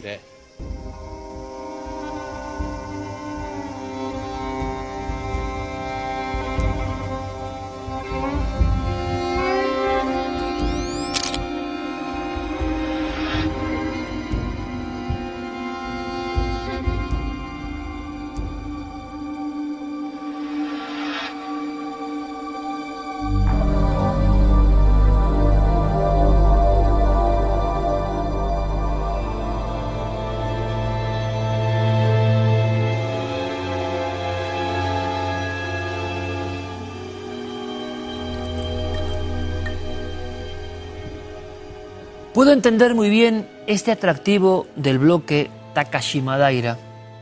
Es desolador, como el espíritu de quienes se encuentran desolados por cualquier motivo. La muerte aquí es engullida en un cementerio de hormigón. El bloque Takashima-Daira representa bien la soledad, la depresión, la imposibilidad de salida frente a una vida que se torna insoportable. Nada ahí tiene vida. Se siente en sus pasillos, que se asemejan a corredores de una cárcel. Un vacío existencial profundo. Así pues, nada más lógico que Takashima Daira llame a quienes quieren escapar de su propia cárcel. Los muertos en el bloque llaman a los aspirantes a ser liberados. Juntos conforman una comunidad sagrada. Cuando yo recibía este texto, estas claves, de don Vicente Garrido, eminencia mundial, todos le conocen, núcleo duro de este equipo desde la primera temporada, yo decía, wow Vicente, has expresado en letra exactamente lo que yo vivía sin todos los datos en mi conocimiento en aquel instante en este lugar. Lo has descrito con tu mentalidad de perfilador, en este caso, no de una persona, sino de una comunidad, de un ambiente, de un lugar encantado, entre comillas. Vicente Garrido, qué alegría, programa número uno, temporada 14, ¿quién nos lo iba a decir? pues sí, que... Pero bueno, yo creo que las muestras de cariño y de interés por el programa son evidentes y son todos los espectadores los que nos dicen una y otra vez que tenemos que volver. O sea que yo estoy muy encantado de volver a, a pesar de estos temas, de esta crudeza, de esta potencia, que ahora hablemos de la potencia de la imagen, de la raíz del terror japonés, todo este verano, Vicente, querido amigo, el afecto de todo el mundo, como siempre, ¿no? Claro que sí. Ha sido, ha sido una experiencia muy interesante y todo el mundo, la verdad es que está muy encantado de, de poder conectar. Espera, espera poder conectar eh, de nuevo en septiembre con nuevas temporadas y, y, y la gente creo que nos tiene mucho cariño. ¿Y por qué escribiste esto tan sentido, muy en tu ámbito, ¿no? De forma de ser tan sentido, con tanto conocimiento, si no has estado allí, pero sabes muy bien de lo que hablamos? Fue al ver este documento que hemos puesto inicial. Así es. Eh, que fue así a, abuela pluma y que sí. expresaba algo, ¿verdad? Claro, ese, ese documental eh, breve tiene para mí tres cualidades fundamentales. La primera es que no se habla, mm. más allá de alguna palabra, ¿verdad?, que tú manifiestas. Eh, habla el lugar, habla el sitio. El sitio transmite sensaciones y vibraciones, porque todos sabemos que hay una conexión entre los lugares y la psicología de las personas que, para bien o para mal, están morando en ese lugar. En algunos casos, como hemos comentado aquí, esos lugares son de muerte por asesinato, por homicidio, se cometen crímenes. Ese diálogo es diferente de este otro, del que vamos a hablar ahora aquí, donde el diálogo es de suicidio y de, des y de, y de desesperación. ¿Te han impactado las imágenes, esas donde habla el lugar y el sonido permanente y constante de la chicharra gigante? Había una sinfonía extraña, ¿verdad? Ese es el segundo aspecto. No habla nadie, pero sin embargo hay un murmullo eh, de las chicharras que de alguna manera eh, eh, crean lo que es la banda sonora del silencio ominoso. Esto es importante, del silencio ominoso, porque no es un silencio de paz, no es un silencio de una montaña donde tú puedes sentarte a reflexionar. Ahí el silencio es tenso, ahí el silencio se puede cortar con un cuchillo. Es un silencio de inquietud y de desesperación.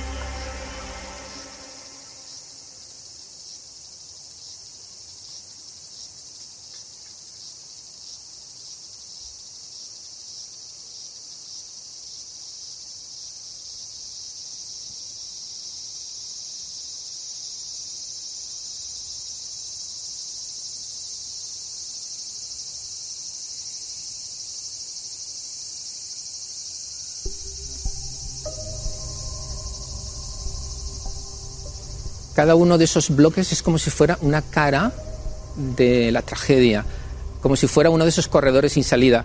Estás viendo y todo lo que ves te angustia. No hay un lugar diáfano donde tú puedas decir, bueno, aquí está el bloque, pero allá está eh, la naturaleza, está la normalidad. No, constituye como una especie de, de ente cerrado, maligno, que hace que todo sea muy opresivo. Y ese sentimiento de opresivo es, verdaderamente notable en este lugar. Yo creo que, que quien construyó esto nunca llegó a pensar, probablemente se, llevar, se, dejaría llevar por cuestiones económicas, porque tú sabes muy bien que el problema que ha habido sobre, hasta hace unos años, ahora un poco menos, con la, claro, hay muchos habitantes y Japón es una isla, todo tiene que crecer, ¿no?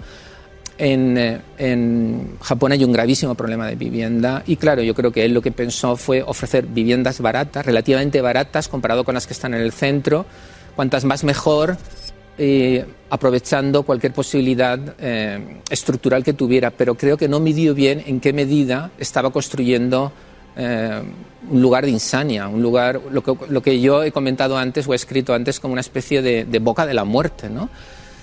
¿Hasta qué punto en este lugar se escucha la muerte? En la medida en que determinadas personas conectaron en su psicología profunda sus miedos, sus ansiedades, con ese espacio, porque el espacio tiene una lectura.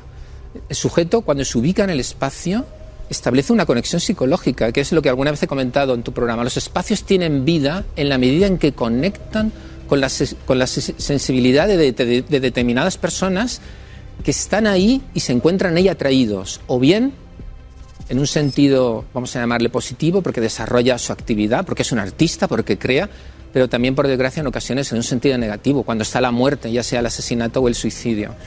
Y claramente este lugar es profundamente inquietante en esto porque, porque construye una especie de boca del infierno. Cuando vinieron las primeras personas a ese lugar y encontraron una especie de lugar idóneo, una especie de madre, una especie de útero en el que poder por fin acabar con su desesperación, reconocieron ese lugar como su cementerio idóneo, como el lugar propicio donde esa muerte tiene sentido. Y tiene sentido ahí y no en otro lugar. Esta es la importancia de este bloque. Y es muy importante, Vicente, como dice siempre de manera magistral, porque hay edificios igualmente altos y mucho más en Tokio. El argumento de por qué estos bloques de Takashima Daira Nanchi eh, son el récord del mundo de suicidios y además de una manera muy violenta, muy inesperada en ocasiones, muy de turbaciones que ocurren repentinamente.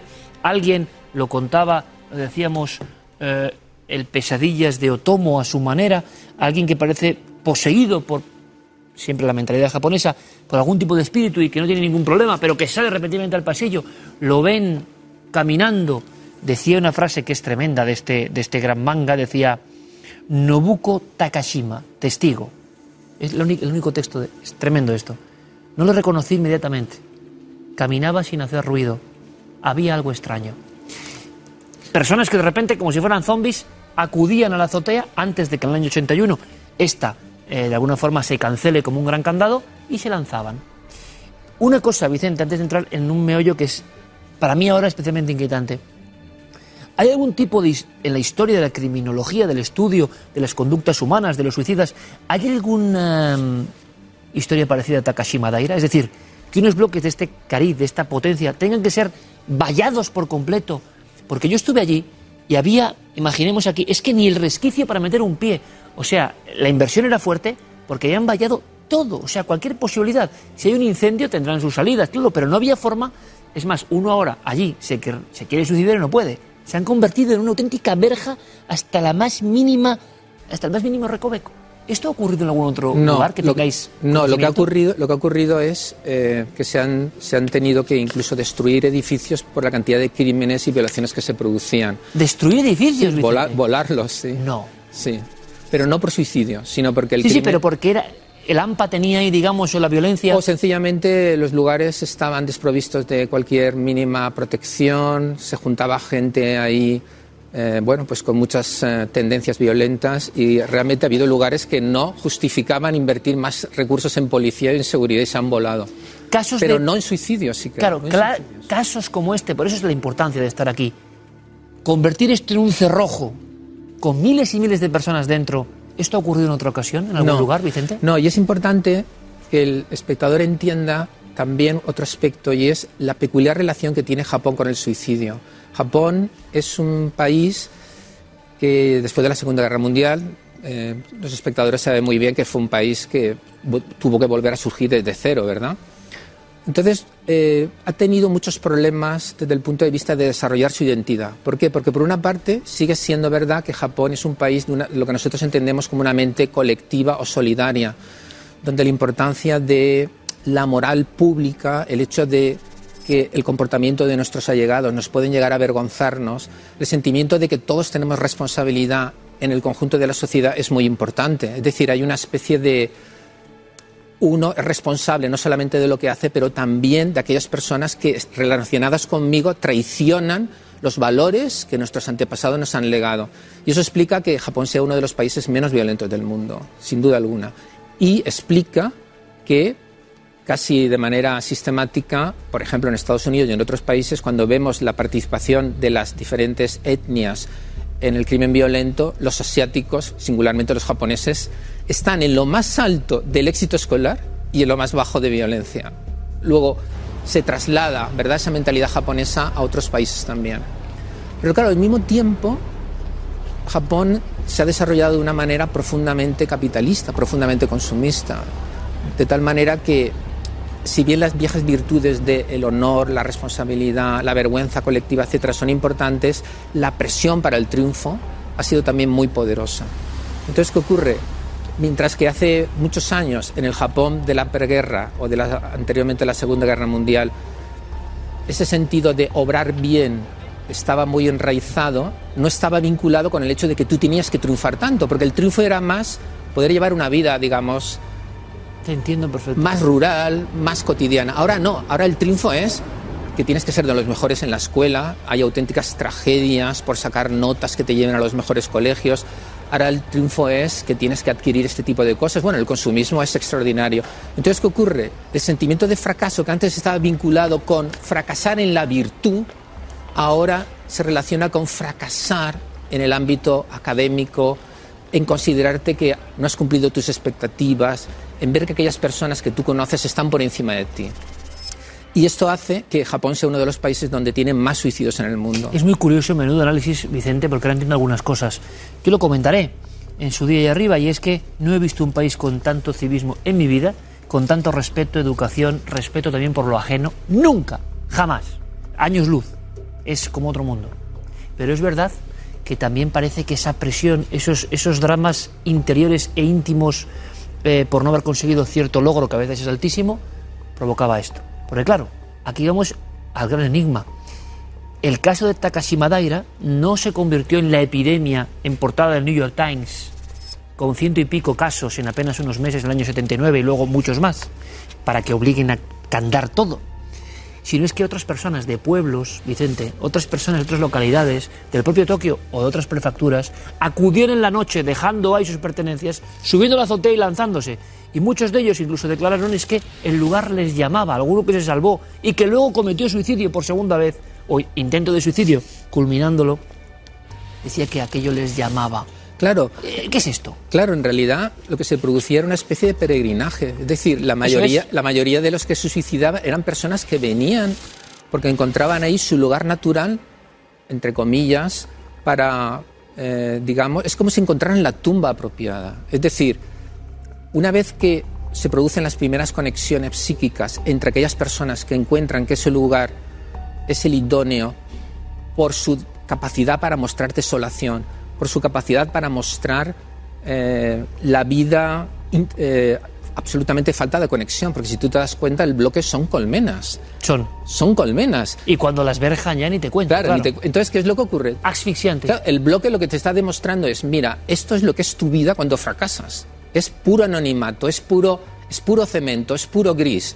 Entonces la persona que se siente fracasada, que no puede disfrutar del éxito del, downtown, ¿verdad?, de Tokio, con sus luces, con sus miles de atracciones, lógicamente ese sentimiento de, de fracaso, de mediocridad, encuentra el lugar físico natural en ese bloque, porque ese bloque te engulle, porque todo lo que aparece en ese bloque se refleja psíquicamente con el sentimiento con el, con el alma herida y fracasada, porque él se considera un don nadie. ¿Y qué me dices, Vicente, de los testimonios de personas que en esos pasillos que hemos visto, bueno, hay una, hay una, hay una pequeña plaquita que quizá haya pasado inadvertida, eh, seguro que por muchos no, que son auténticos detectives.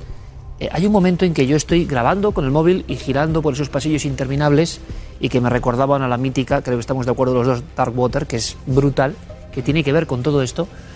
Eh, agua oscura, agua profunda, agua negra, agua sombría, y hay una plaquita de la época antigua, que aún se mantiene, que es un individuo que está subiendo a la verja para lanzarse y pone una cruz. Prohibido subirse aquí, prohibido lanzarse. En mi vida he visto una, una placa que fue como un primer intento de frenar la epidemia de lanzarse. Pero claro, ellos hablaban de aparecidos, es decir, en esos pasillos, en la oscuridad más absoluta, algunos no sabían si el que se iba a suicidar, y esto sé que es muy crudo, era un, yokai, era una figura espectral. Ese testimonio caminaba sin hacer ruido, o era lleno de las figuras que creían que pulaba por ahí. ¿Qué bomba de relojería es un lugar con estos acontecimientos en una cultura como la japonesa, donde se cree que eso pasa? No es como nosotros que podemos tenerlo casi como una no, no, es que creen que eso ocurre y que en ocasiones lo que se aparecía al final de ese pasillo, en el esquinazo, era el niño, era la mujer, era la persona de otro mundo. Así es, y además en una sociedad y en una cultura donde ese suicidio es una liberación. Dicho de otra manera, en la cultura japonesa hay un, hay un cierto sentimiento, vamos a llamarle romántico, ¿verdad? Como los eh, espectadores que hayan leído a, Yuko Mishima y otros grandes escritores japoneses encuentran que el suicidio, si la situación eh, no se corresponde con la virtud o, los ideales o las normas que tú previamente te habías establecido para tu vida es una salida noble. Pero claro, una salida noble no deja de ser finalmente la, la, respuesta frente a la desesperación. Entonces, claro, si tú crees además en ese tipo de, de apariciones porque forman parte de tu imaginario, estoy absolutamente seguro que muchas de estas personas que se pueden haber que pueden haber llegado ahí llamados por la muerte, por lo que antes he dicho, en una comunidad sagrada, pueden perfectamente haber visto alguno de esos espectros, porque para, él, para, para estos aspirantes o, o suicidas, los espectros son precisamente hermanos en armas, son hermanos de la comunidad, son aquellos que, que les van a vincular por fin con su liberación.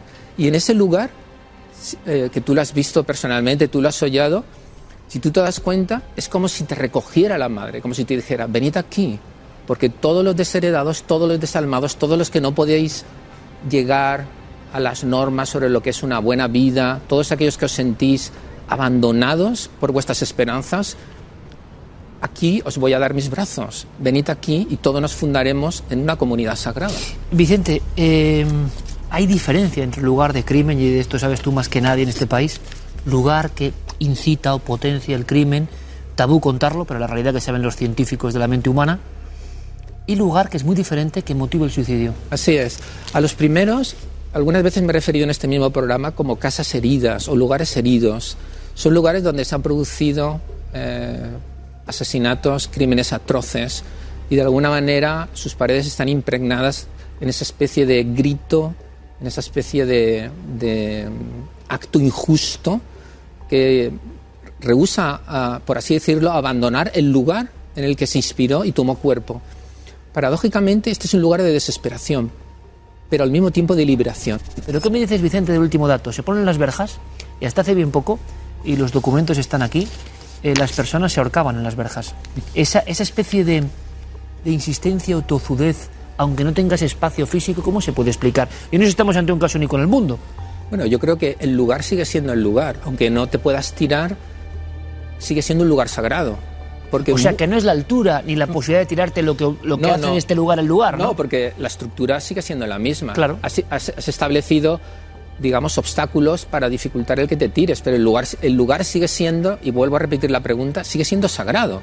Porque muchos se encuentran ahí la última posibilidad de acabar eh, con, su vida con una cierta dignidad. Esto puede parecer sorprendente, pero es su filosofía. Es como ir a tu meca personal, ¿verdad? Sabes que cuando cruces el umbral y cuando estés en este bloque estarás en un lugar conocido y por fin podrás descansar.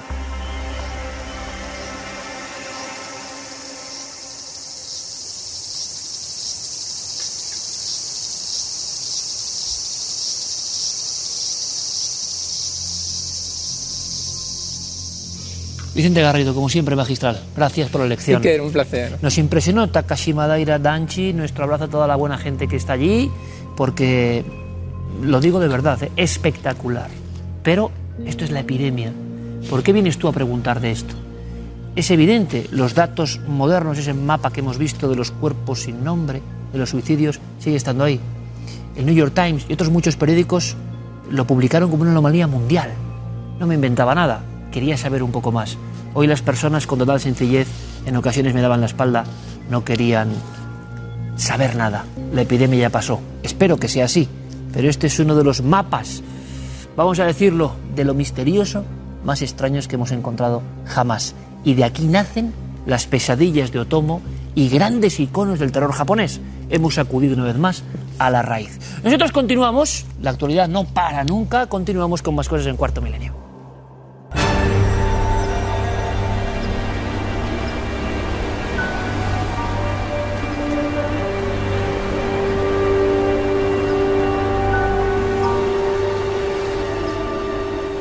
Y una vez más, un paraje maravilloso, ese epicentro de una historia, de una historia tremenda, de algo que motiva esta investigación en profundidad. Nosotros no podíamos regresar en este primer programa, en este regreso, sin documentación, informaciones exclusivas y esas voces que a veces son tan difíciles de arrancar. Este lugar yo lo conocía hace tiempo porque a unos 20 años salió a la luz pública los compañeros Ángel Briongos y García Blanco fueron los primeros. Era una revista en la que yo trabajaba. un cuartel en Cerler, un viejo accidente y personas que aseguran que ahí ha quedado algo. Bien, la complejidad de este asunto quedó clara cuando nosotros, hacia la segunda temporada, si no recuerdo mal, lo abordábamos con nuestro compañero Juan G. Vallejo. Ahí notamos, como es lógico, la dificultad, el tener que llevar tenazas para arrancar testimonios.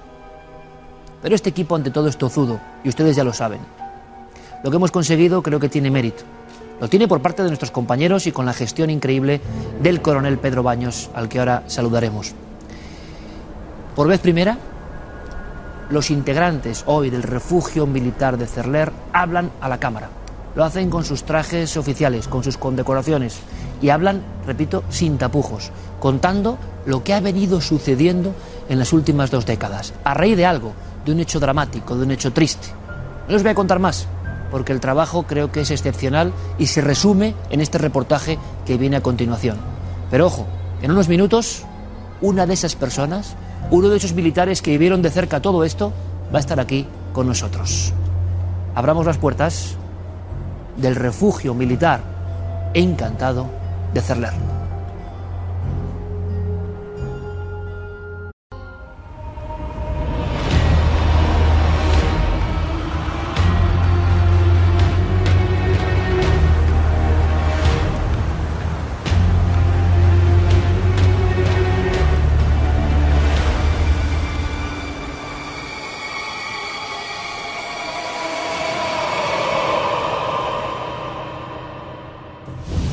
11 de marzo de 1991, bueno, pues fue un, es un día para un recuerdo nefasto para todo, para todo el valle. Fue un invierno de muchísima nieve y por tanto fue un invierno de, muchas avalanchas y por desgracia de muchos accidentes, porque días antes había habido avalanchas en otros valles con, con muertos, pero no con tantos en un solo accidente. Un día normal, hay una unidad pues una unidad que está de maniobras haciendo su instrucción técnica invernal de montaña y cumpliendo su plan de adiestramiento.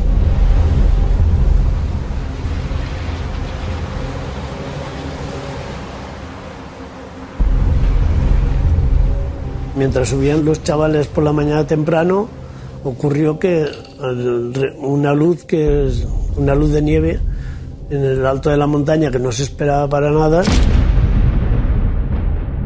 Seguro que no lo vieron venir, porque una luz cuando te pilla en la montaña no, no lo ves venir. Lo puedes oír, lo oyes, pero cuando te quieres dar cuenta, si estás al lado, eh, la luz te lleva.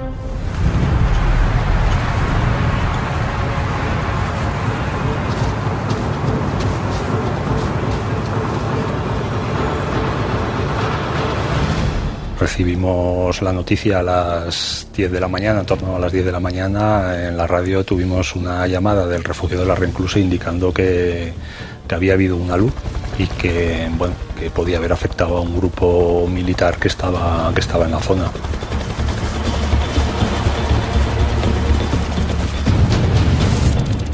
Teníamos las emisoras de radio, es lo único que teníamos, que gracias a eso pudimos comunicar a Llanos del Hospital y de Llanos del Hospital sí que ya había teléfono para poder hablar había una línea solo pero podíamos comunicarnos ya.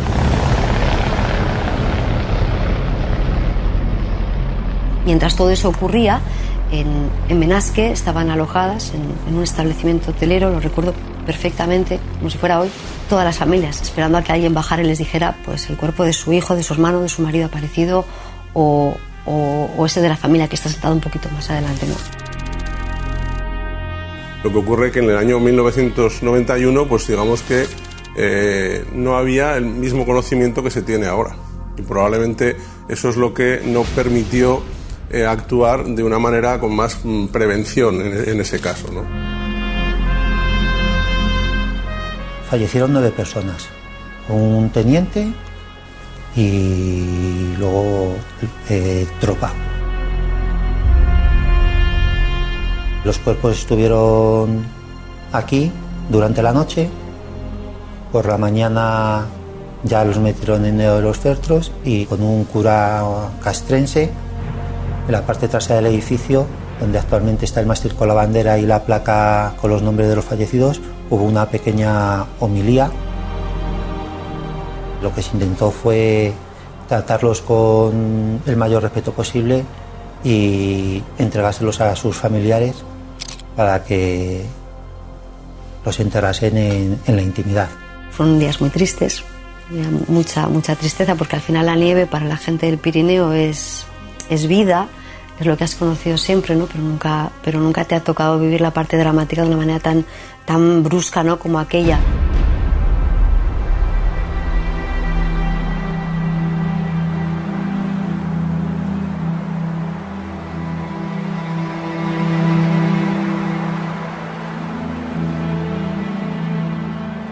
A raíz del accidente, más o menos transcurrido un año, allá por el año 92, empezaron a oírse eh, rumores. Yo no estaba aquí. Vine en el año 93 y cuando vine, lo primero que me dijeron es que en este refugio pasaba algo. Aparte de decírmelo, me lo enseñaron en... Pues tenía a la gente que estaba aquí guardados recortes de periódicos con titulares. Sucesos extraños en el refugio militar de Cerlé.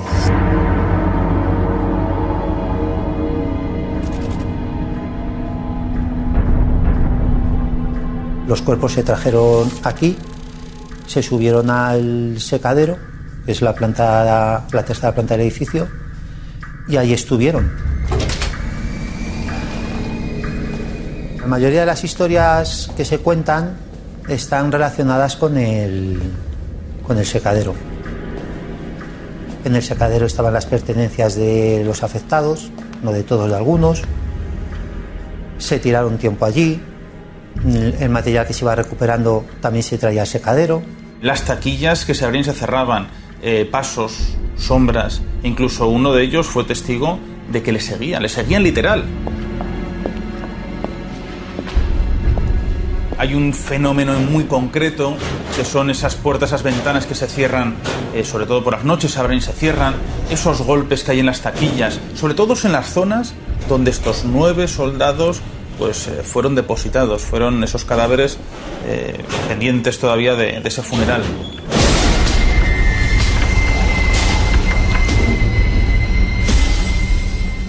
Yo estuve en Cerler en el año 92, estaba haciendo el servicio militar y estuve por un mes. Empezaron como primero golpecitos, golpecitos en las ventanas, no le das importancia alguna ventana que se abre. Eh, luego la cosa ya fue a más porque oías eh, como susurros, como voces. En la primera planta había una máquina expendedora. Allí es donde yo por dos veces vi, vi una silueta de una, lo que podríamos llamar una forma humana. La primera vez me asusté mucho, porque no es una cosa agradable de ver y bueno, estamos en una edad de, de 20 años y claro, me di, me di un, un buen susto e incluso lo comuniqué. Llegué a pedir el traslado, hablé con un superior para decirle que yo ya no aguantaba más, que no tenía ganas de seguir viviendo este tipo de, de experiencias.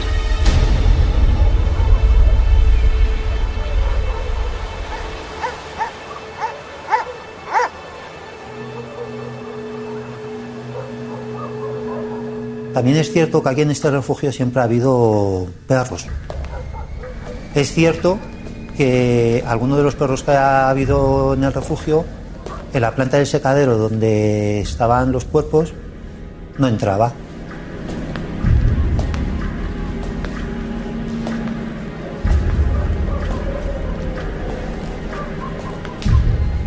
En uno de los pasillos había unas papeleras en las paredes a la salida de las habitaciones y fuimos pasando, estaba todo normal y cuando llegamos al final pues nos dimos la vuelta y una de las papeleras estaba dada la vuelta y en medio de, del pasillo.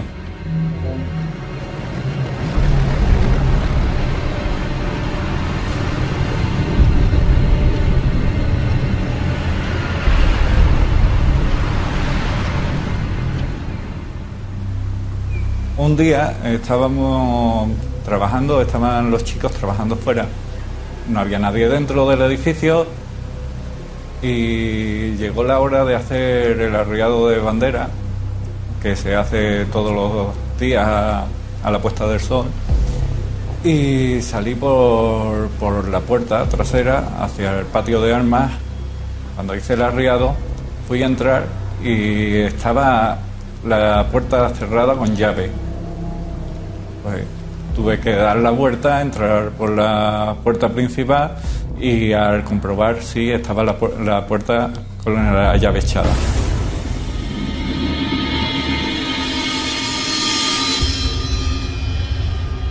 apagas alguna luz de, de alguna ala o, o sección, ¿no? Y entonces, claro, cuando justamente ya has terminado de cerrar todas las luces, mm, te encuentras que a lo mejor hay alguna camareta o alguna ala que vuelve a tener las luces encendidas.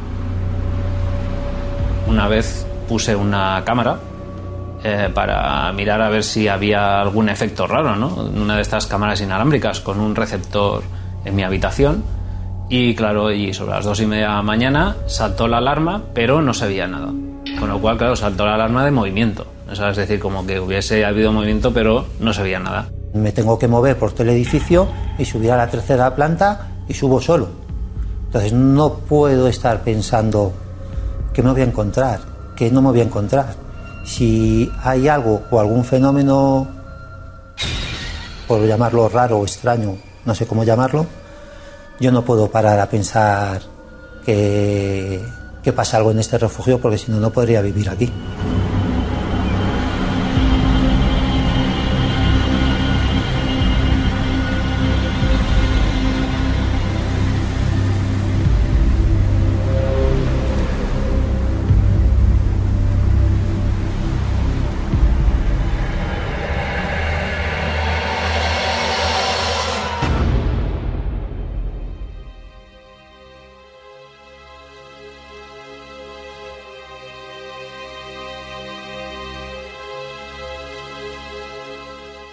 Pues me dice, y lo dice un hombre bragado, un hombre acostumbrado a, a un tipo de vida que no es la convencional, como antiguo soldado del regimiento de cazadores de montaña. ¿Se imaginan qué días, qué noches, qué climas, qué determinación?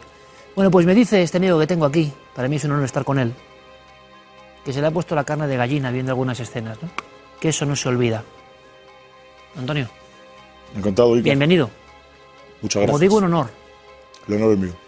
Antes de contarme esa sensación, me has traído unas cuantas cosas que, para los que no entendemos, quizá al detalle, pues, podamos saber, pero, pero tiene un significado en tu propia vida, ¿no? En lo que ha Sí. sido tu adiestramiento, tu conocimiento en el Sí. ámbito militar. ¿Esto qué Sí, es? eso, bueno, eso forma parte de mi vida, ¿no? Es como un cacho de mí, es un pedazo de mí. Esto es el parche de mi, de mi, de mi unidad, ¿no? De, de mi, de mi batallón, vamos. Y lo tengo ahí guardado con mucho, con muchísimo orgullo, porque he tenido que sufrir mucho para llevarlo con orgullo y como se merece llevar, vamos.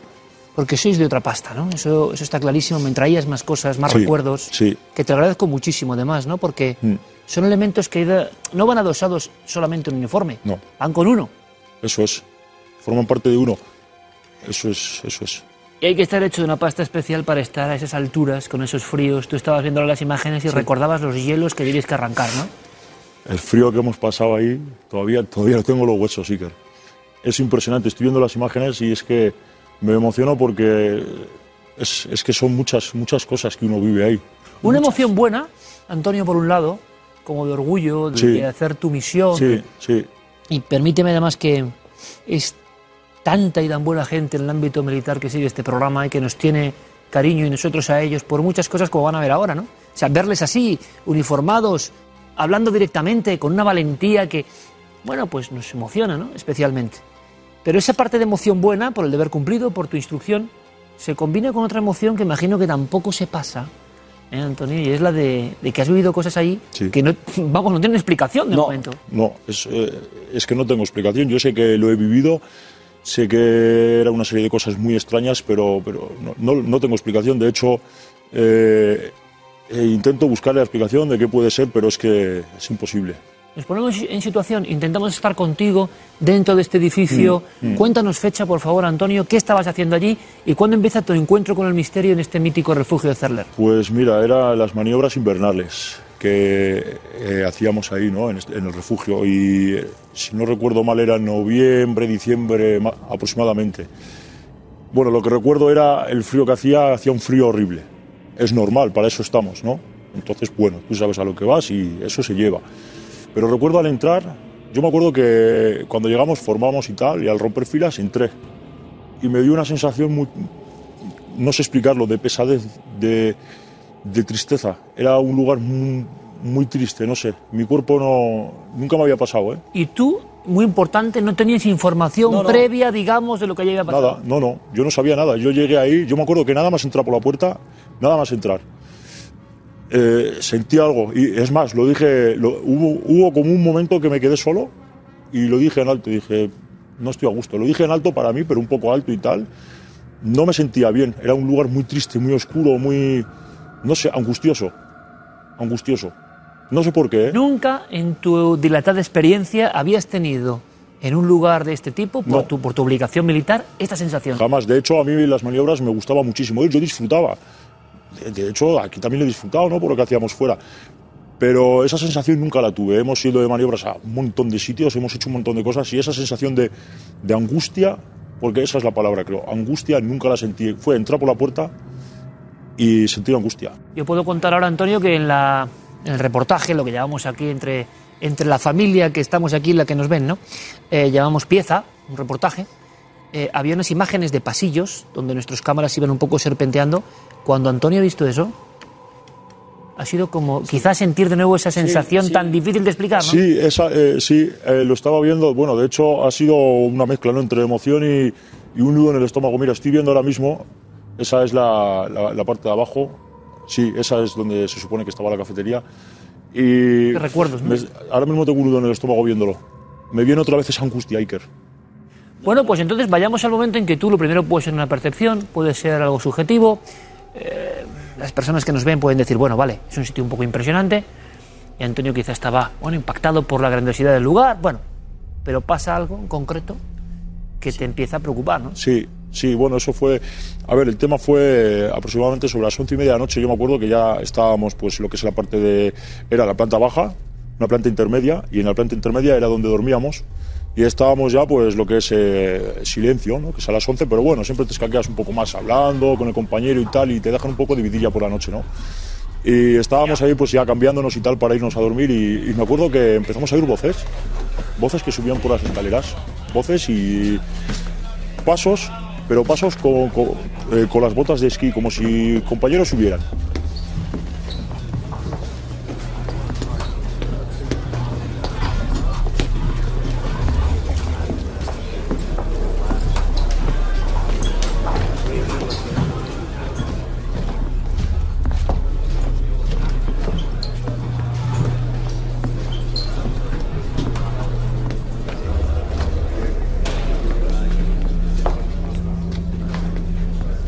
A ti lo que te sonó entonces, Antonio, es una acción Sí. que allí mismo había tenido que tener lugar Sí. un montón de veces, que se estaba repitiendo, pero no había nadie. No había nadie, es que encima era delante de mis narices, no era que había una puerta cerrada y se oía a través de la puerta. o- No, nosotros veíamos la escalera, oía- oí- oíamos las voces, pero no veíamos a nadie.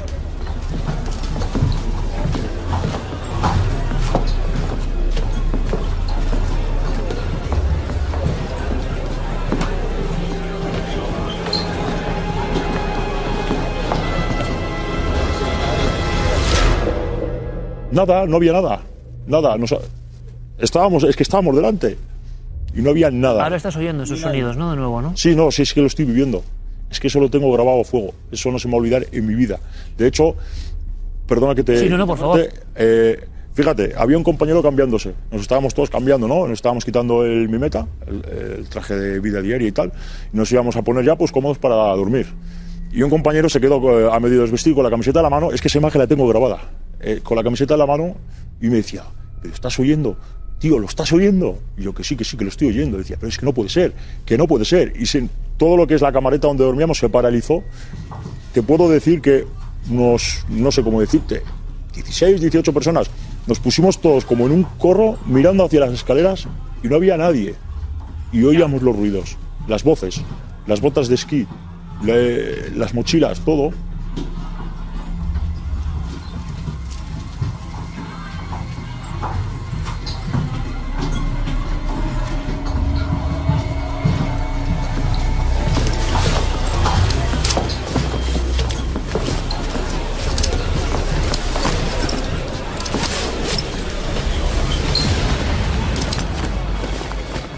Mira, la mochila eh, lleva un cierre aquí en el pecho, que cuando tú lo pones hace clac. Es, un, es una altus y lleva un cierre en el pecho. Y eso, ese cierre lo oíamos, era como, como, ¿cómo te podría decir? Era como si, si, si los ruidos que, que había eh, au- se aumentaran para que los oyéramos, porque tú normalmente no oyes un cierre. Y no era su gestión, porque está, eso ocurrió de repente, estábamos hablando y de repente empezamos a oír todo aquello. Esto algunos expertos del ámbito de la parapsicología hablarían, bueno, hay muchas formas de dirigirse a este fenómeno en concreto, ¿no?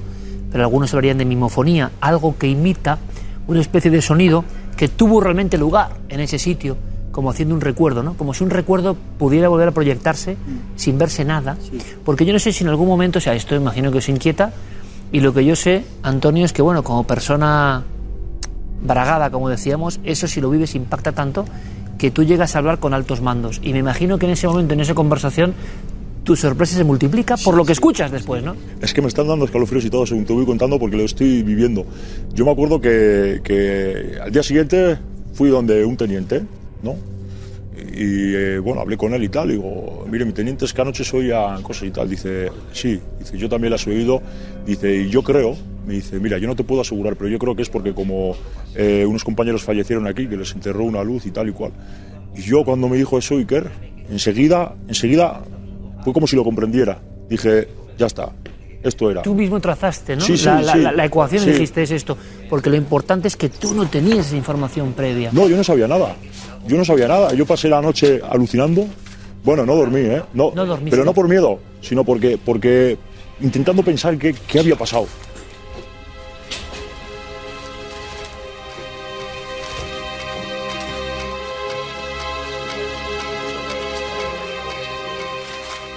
Que está contando este hombre del nuestro ejército no es refugio de montaña. O sea, estamos hablando de un- de una estirpe de personas que desde luego yo creo que su gestión poca, ¿no? Y entonces, ¿qué pasa? Que eso no tiene nada que ver con los ruidos de la naturaleza. No. Eso era al detalle que me estás contando. Te puedo decir, fíjate. Como unos chicos que dejaran el material. Es que, mírate, un ejemplo. Es, es que son muchas cosas. Un ejemplo. eh, nosotros, para quitarnos las botas de esquí, hay unas sillas de hierro, ¿no? Unas sillas de hierro que al resbalar contra el suelo las patas de hierro chir- chirrían. Pues nosotros apoyábamos el pie en las sillas de hierro para hacer fuerza y quitarnos la bota. Bien, pues se oía como si apoyara las botas en la silla, como si la silla resbalara por el suelo. Es decir, lo mismo que nosotros. Se oía como, de- como dejaban las botas, se oía el sonido de las botas, cómo, se oía cómo se quitaba la, la mochila, los cierres, los chaquetones, porque son de una tela característica cortavientos. Y, y se oye eso. Eran muchos sonidos, por tanto, no era un tipo de sonidos, sino una sinfonía de sonidos. Era como si unos compañeros arriba se estuvieran quitando el equipo para lo mismo que nosotros, descansar. Eh, hay expertos también que hablan, y tú quizá lo sepas, hay historias que hablan de viejas batallas y que el sonido de esa batalla se reproducía. Esto es un poco una situación no bélica, pero que está pasando. Sí, sí. Te das cuenta de que los altos mandos saben esto y te cuentan que hubo una luz y una muerte de unos jóvenes. Sí. Parece que los cuerpos estuvieron, como hemos visto, en una zona que llamada el secadero. Sí. ¿Hubo más fenómenos o llegaste a saber por otros compañeros de más tipos de fenómenos? ¿Siempre fueron voces o alguien? Yo recuerdo unas historias de taquillas abriendo y cerrándose. ¿Tú que llegaste a, a vivir o a, o a- o a Sí, escuchar? yo, yo te, a ver, yo he escuchado, es que yo lo que, lo que me comentaron a mí lo he vivido. Un otro ejemplo, eh, por la mañana se abren las ventanas para ventilar. Te estoy hablando ya de día. Pues era bajar a la planta de abajo y las ventanas de arriba cerradas. Ya. Subir, abrirlas y otra vez cerradas. O por, la, o por la noche al revés, cerrarlas y luego por la mañana abiertas. Con la luz igual, me Sí, cuentan. sí, de día igual. De hecho, yo tuve que estar un par de días, no me acuerdo por qué motivo, en el refugio y yo no subí arriba, vaya, pero no por miedo, sino porque no, no es miedo.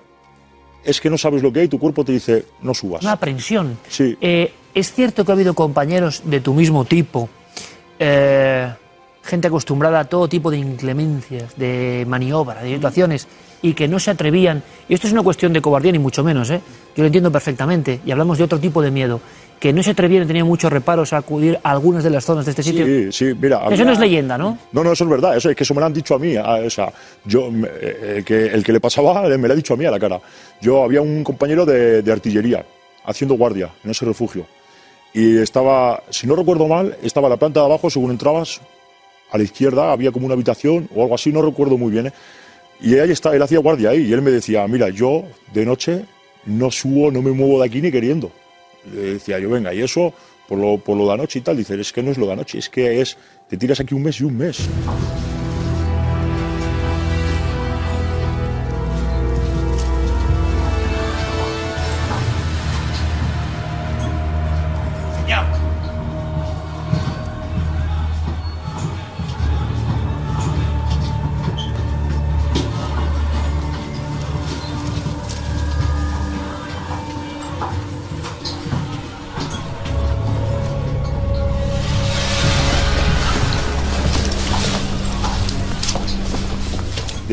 Te puedo decir que, bueno, te- hace unos 11 años aproximadamente, 12, hoy en día ya tengo mi mujer, tengo mi hija, pero es que esto no lo he superado. Es decir, se lo sigo contando a mi mujer muchas noches y a mi hija de 7 años. Yo le digo muchas veces, pero es que me dice, "Ah", me dice, pero que yo te creo. Le digo, no, pero es que necesito que me creas porque es la verdad. Yo necesito que alguien me diga, te creo, porque han pasado los años, pero yo sigo pensando, yo sigo mirando en Google las imágenes del refugio, viendo la puerta y diciendo, aquí he estado yo y aquí ha pasado esto. Pues yo creo que una de las emociones fuertes de tu vida, y vamos a contribuir a ello, Antonio, y yo tengo muchas ganas porque tú, y puedes decirlo, no sabes la información que hemos recopilado después, y yo creo que si has tenido la emoción doble, ¿no? Carne de gallina por tu historia, pero al mismo tiempo lo que viviste, te vas a quedar asombrado, porque nuestro equipo, con científicos, con medición de campos geomagnéticos, con medición incluso de radiación, con todo tipo de elementos que, bueno, a veces no consiguen nada, pero a veces sí, pues van muy en la línea ¿eh? no te quiero decir más, pero muy en la línea de lo que tú viviste y los compañeros escuchasteis. Te lo agradezco muchísimo, de verdad, Muchas gracias. y un abrazo muy fuerte. Y aquí también hacemos un poco el recuerdo y homenaje a los compañeros muertos y a los que durante tantos años han estado aquí. Pues muchas gracias. Antonio, gracias. Gracias a ti. Ha sido un placer. Y ahora lo que vamos a hacer es ver la investigación, que imagino que estarás eh, deseoso, la investigación de nuestros compañeros con esos aparatos, con esa visión científica, con esa visión sensitiva. Eh, ¿Coincide lo que ellos han obtenido con lo que Antonio y tantos compañeros militares vivieron? Vamos a verlo.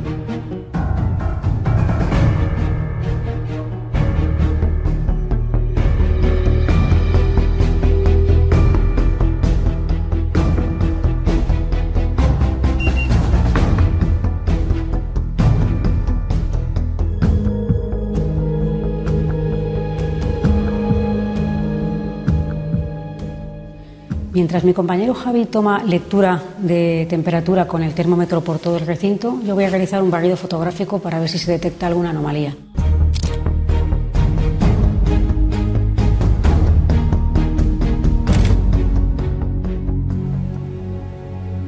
Hola Clara, ¿qué tal?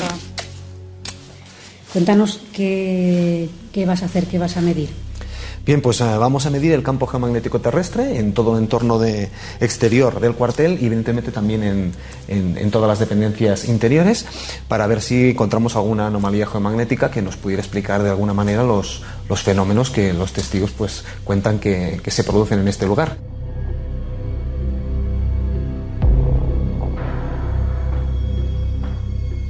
Hostia, pues aquí está muy bajo esto. Esto está muy bajo.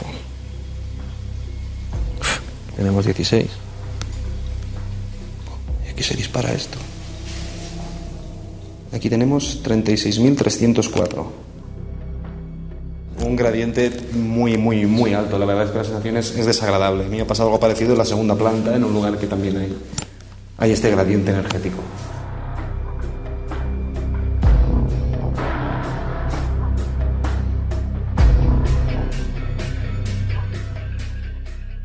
Rafa, hemos elegido este lugar para hacerte una prueba de aislamiento es en la segunda planta, el sitio en el que tú sentías un malestar, nos contabas, ¿no? Un malestar especial. Sí, sí, desde luego al final de este pasillo iba increciendo esa sensación.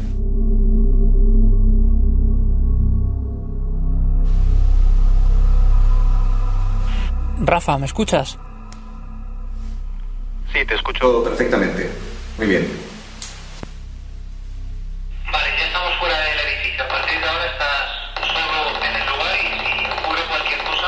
Eh, nos avisas por aquí. Perfecto, muy bien.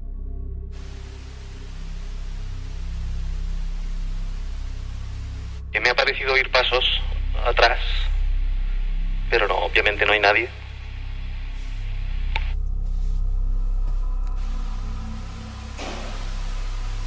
Vale, ahora he, he oído una voz hacia mi izquierda y un golpe hacia mi derecha. No sé, la voz no sé, no sé, no, no, no soy capaz de decir que si decía algo, pero me ha parecido claramente una, una voz, una palabra, no sé, no sé qué podía ser.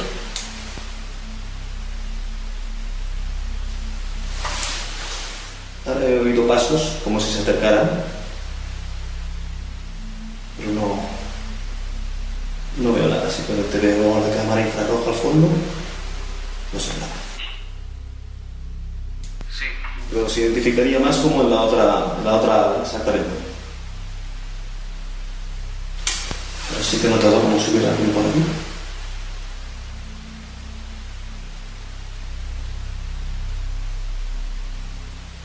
Me ha dado la impresión que había alguien por aquí en mi izquierda, pero no.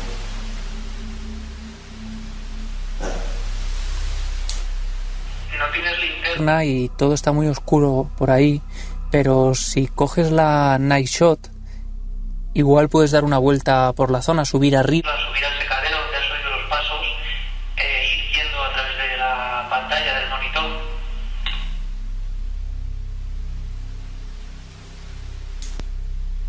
Vale, lo haré por, lo haré por ti, porque te confieso que me, me inquieta bastante la idea.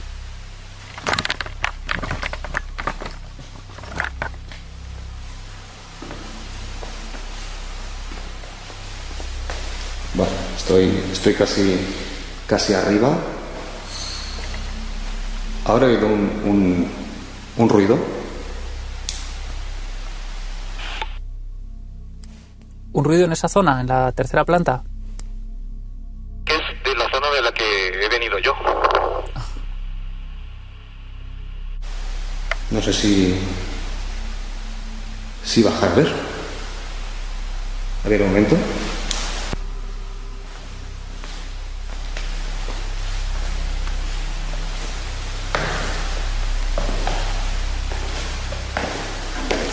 Estoy, estoy bajando de nuevo, ¿vale? Porque he oído un ruido donde estaba yo antes.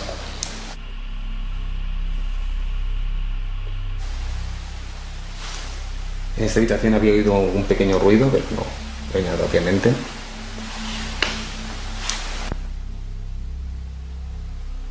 Y ahora digo cosas como arriba. Voy a, voy a intentar subir, pero no. No puedo ir rápido porque no, no veo. Ve despacio y ve tranquilo, Rafa. Oigo música. He oído música, Javi. ¿Está lloviendo fuera o, o- o no? Esto es lo que me pasó ayer. ¿Qué estás escuchando? Javi, ¿fuera llueve?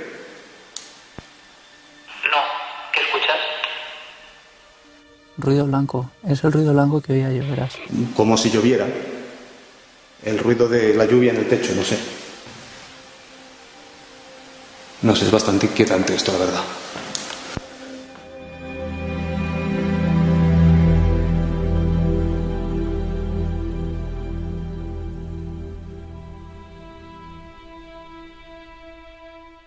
Estoy en el salón de actos ahora mismo. Y bueno, no resulta con honestidad. No resulta especialmente agradable estar aquí solo.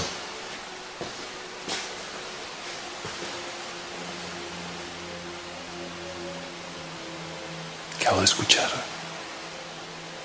pasos y no eran los míos. Ya empezamos.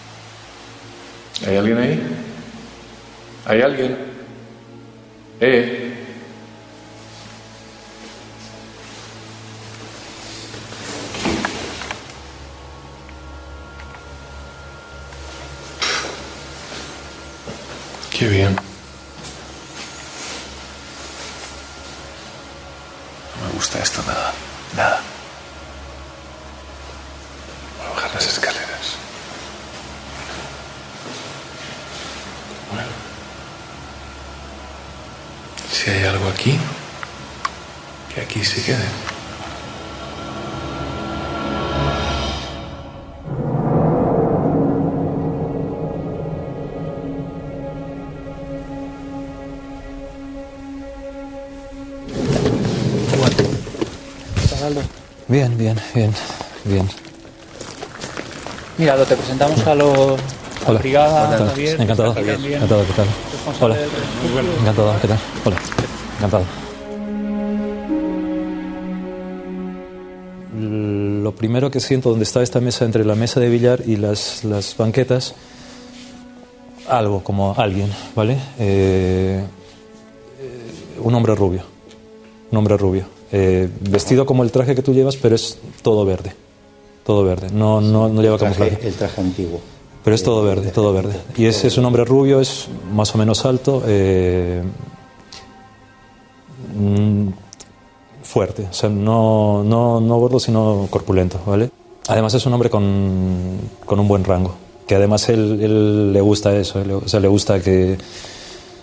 ¿Dónde mando? ¿Dónde mando? ¿Dónde mando? ¿vale? ¿Edad, Aldo? Pues te diría unos cincuenta y tantos años, cincuenta y tantos años.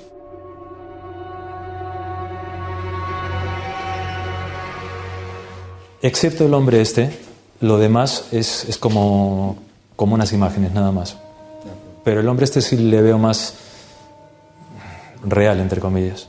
Porque todo el trayecto que hemos hecho, él ha estado delante. Él no está aquí, o sea, él no se mete aquí. Él aquí no entra. Se queda fuera. Sí, él aquí no entra. Y rehuye hablar contigo. No es que rehuya, es que le doy igual. Le doy igual. O sea, no, primero porque no soy militar. Segundo porque, claro, me ve que yo le he visto, me mira, pero es como, te mira más a ti que a mí. A mí me mira más. Sí. ¿Sabes? Te mira más a ti. Entiendo que por, por conexión militar y tal. Ajá.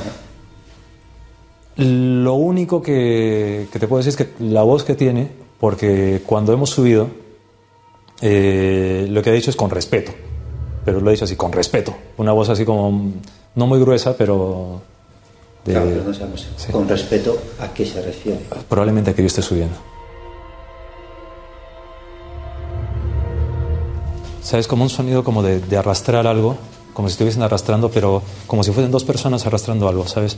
Y, el, y, el- y se- el- el- como que se escucha una cosa así, pero que están arrastrando algo. Pero es, es nuevamente esta parte, es, es más, es más fuerte, no sé por qué, pero es esta zona que es más fuerte que esta, digamos. Y son dos personas arrastrando algo.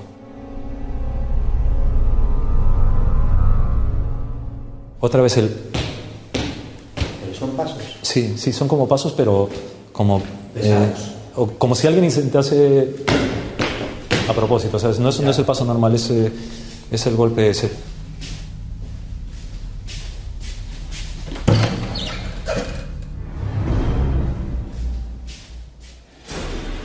Eh, esto también es impregnación, pero quien haya estado aquí, eh, además es que he tenido la sensación como de un tipo moreno pequeño caminando a toda velocidad como diciendo, no quiero estar aquí, no quiero estar aquí. Está ahí. eh, ¿Y no sigue nunca no. al otro ala? no, no, siempre mantiene la distancia, se pone así, ¿sabes? Si yo le preguntara algo, él podría responder. Si quiere responder, si quiere responder. Yo le... No sé por qué repite lo de Martínez, ¿vale? Repite Martínez él. No sé si él es apellida Martínez, no lo sé, porque le pregunto. Dice Martínez y lo de- ya no dice nada de lo del respeto y se queda mirando allí. No sé por qué ¿En hace esto. planta nos ha seguido a todos los sitios? No. No, solo ahí estará. Sí, sí, sí, se ha quedado aquí. Allí no ha entrado. Pregúntale si me quiere decir por qué, por qué se queda aquí en esta sala.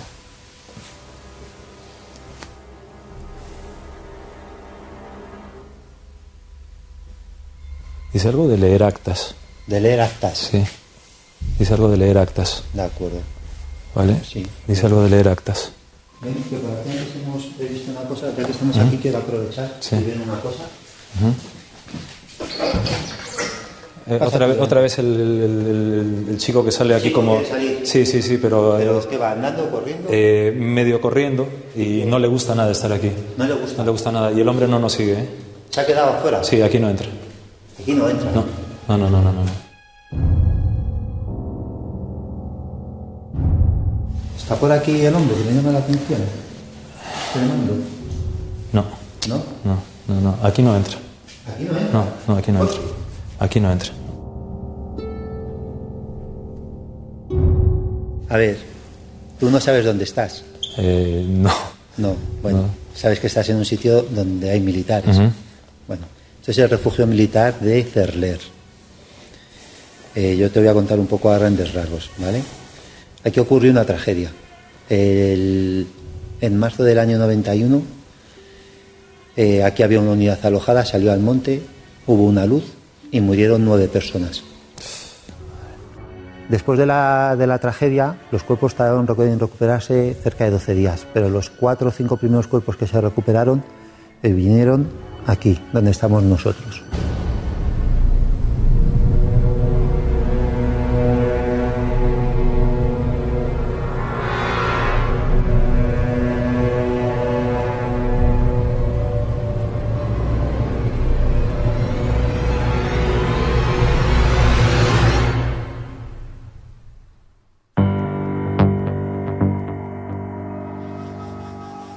Bueno, si hay un nexo común entre todas las expresiones de nuestros amigos en el equipo de investigación multidisciplinar, es como el desagrado, la sensación inmediata de que no, no era un sitio en el que estuvieran a gusto y me sorprende por parte de algunos de los elementos de este, de este equipo tan maravilloso de Cuarto Milenio. Por diferentes cuestiones hubo una serie de personas que no estuvieron, entre ellas un hombre valiente, estamos viendo hombres valientes toda la noche con este tema, ¿no? Como Pedro Baños, el coronel, que una vez más ha sido fundamental al realizar esta investigación. Eh, Pedro pues sigue dominando el mundo a su manera, pese a quien pese y pase lo que pase, convirtiendo este así se domina el mundo en un auténtico bestseller mundial. Y me alegro muchísimo. Pedro, bienvenido Muchas gracias. a tu casa. Me alegro muchísimo y tú lo sabes, aunque será motivo, quién sabe si de otro programa, porque con tantas historias que pasan, tantas campañas en contra, al final la gente, la gente no le engaña a nadie tan fácil. ¿Eh?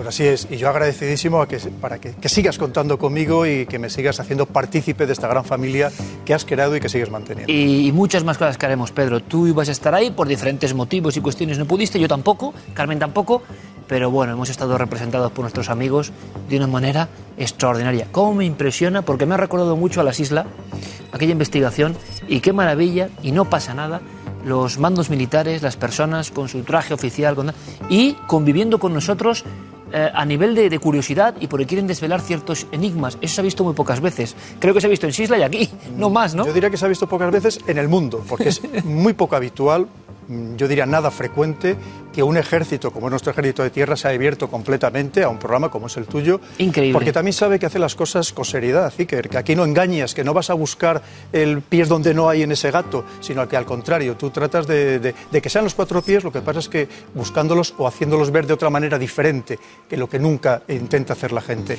Oye, Pedro, eh, te agradezco en nombre de todo el equipo porque lo que estamos haciendo de verdad es absolutamente inusual y mi saludo afectuoso a todos los compañeros, antes en las islas, ahora en Cerler, que se han portado de maravilla y eso hay que agradecerlo siempre. Eso es increíble. He visto a Rafa Balaguer pues más preocupado que nunca. Y Rafa, con su sentido científico, algo le tuvo que pasar. Rafa, buenas noches. Buenas noches, Iker. Hay una cosa que es clave, Rafa, y hay que explicar. Que es que el público, yo mismo, vemos lo que está pasando en ese aislamiento. Pero tú no ves nada. No, es no, que claro. eso es difícil. Cuando se ven las imágenes, ¿por qué se Rafa si no se ve? Es que tú no ves nada. Yo no, yo no veía absolutamente nada, claro. Yo, ah, yo mi, mi inquietud fue increciendo a, a medida que iba avanzando ese, ese- ese aislamiento. Y bueno, se ha visto perfectamente en el, en el reportaje que cuando Javi me pide que coja la night shot y me vaya a deambular por el edificio, le confieso con toda sinceridad que es que no me hace ninguna gracia. Sí, sí, yo empiezo bien, pero claro, va pasando el tiempo, empiezo a oír eh, ruidos, empiezo a oír pasos, obviamente no hay nadie, yo sé que no debe haber nadie, pero mis sentidos no me engañan. Entonces, para mí, allí había alguien, yo oía unos pasos, oía unos ruidos, oía una voz, oía una música en un momento dado, una, Una música, música. moderna, una música extraña, sí, sí. Como si alguien estuviera escuchando. Sí, como si en algún lugar del edificio hubiera pues, pues alguna radio, no sé, música moderna, música contemporánea, totalmente actual. Muy extraño, pero lo, lo más extraño fue la, la, la- la lluvia. Yo empecé a oír llover. Y claro, llamo a Javi con el walkie y está lloviendo fuera, porque mi sensación era que, que estaba lloviendo. Y Javi Pérez Campos, compañero, buenas noches. Buenas noches. Es exactamente, tú lo dices en ese momento, yo creo que es de gran fuerza televisiva. Y como decía don Pedro Baños, aquí lo que hay es lo que hay. Y, y nos damos cuenta ahora, escuchando los testimonios, que todo va en un mismo hilo. O sea, que estamos en el fondo reverberando sobre algo que otros ya habían escuchado con la misma precisión. Lo de la lluvia sí que... Yo me quedo sobrecogido, Iker, porque además tú sabes bien que en estos aislamientos no es algo habitual escuchar sonido de lluvia inexistente. Nosotros eh, llegamos allí la noche anterior, dormimos en el interior del refugio, la gente del refugio nos permite pernoctar allí, hacemos varias experiencias de aislamiento y en una de ellas yo escucho perfectamente, además en la zona en la que está Rafa, un poquito más arriba, en, la, en esa especie de pabellón enorme, el que ellos llaman secadero, empiezo a escuchar perfectamente un sonido de lluvia golpeando ese tejado y yo le pregunto a Clara con total normalidad si ahí está lloviendo fuera. Ellos están en la furgoneta y dicen, no, no, aquí no está lloviendo. Ahora está todo excesivamente tranquilo. No sé, con una tranquilidad bastante inquietante.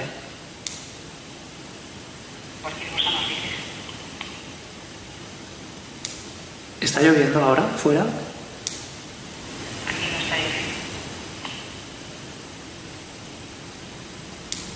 Hay un sonido como. como un ruido blanco muy lejano que me hacía pensar en agua cayendo contra el tejado. Pero si no está lloviendo. Claro, yo lo dejé como si se tratara de algún tipo de alucinación eh, que tuviera que ver con el aislamiento, la oscuridad. Hay que decir que es una oscuridad y un silencio muy denso. Bueno, pero habéis estado en 25.204 aislamientos. te Y nunca habíamos escuchado Y- lluvia, y, yo claro. no sé, y podéis intervenir ya en cualquier momento, Clara, buenas noches, como siempre. Buenas noches. Pedro, permíteme, porque si ha habido fenómenos, y hablamos de la pura fenología, y ahora hablaremos de algunas incógnitas o no sobre el propio accidente, que parece que motiva esto, o de la situación del propio cuartel, a nivel hasta incluso geográfico.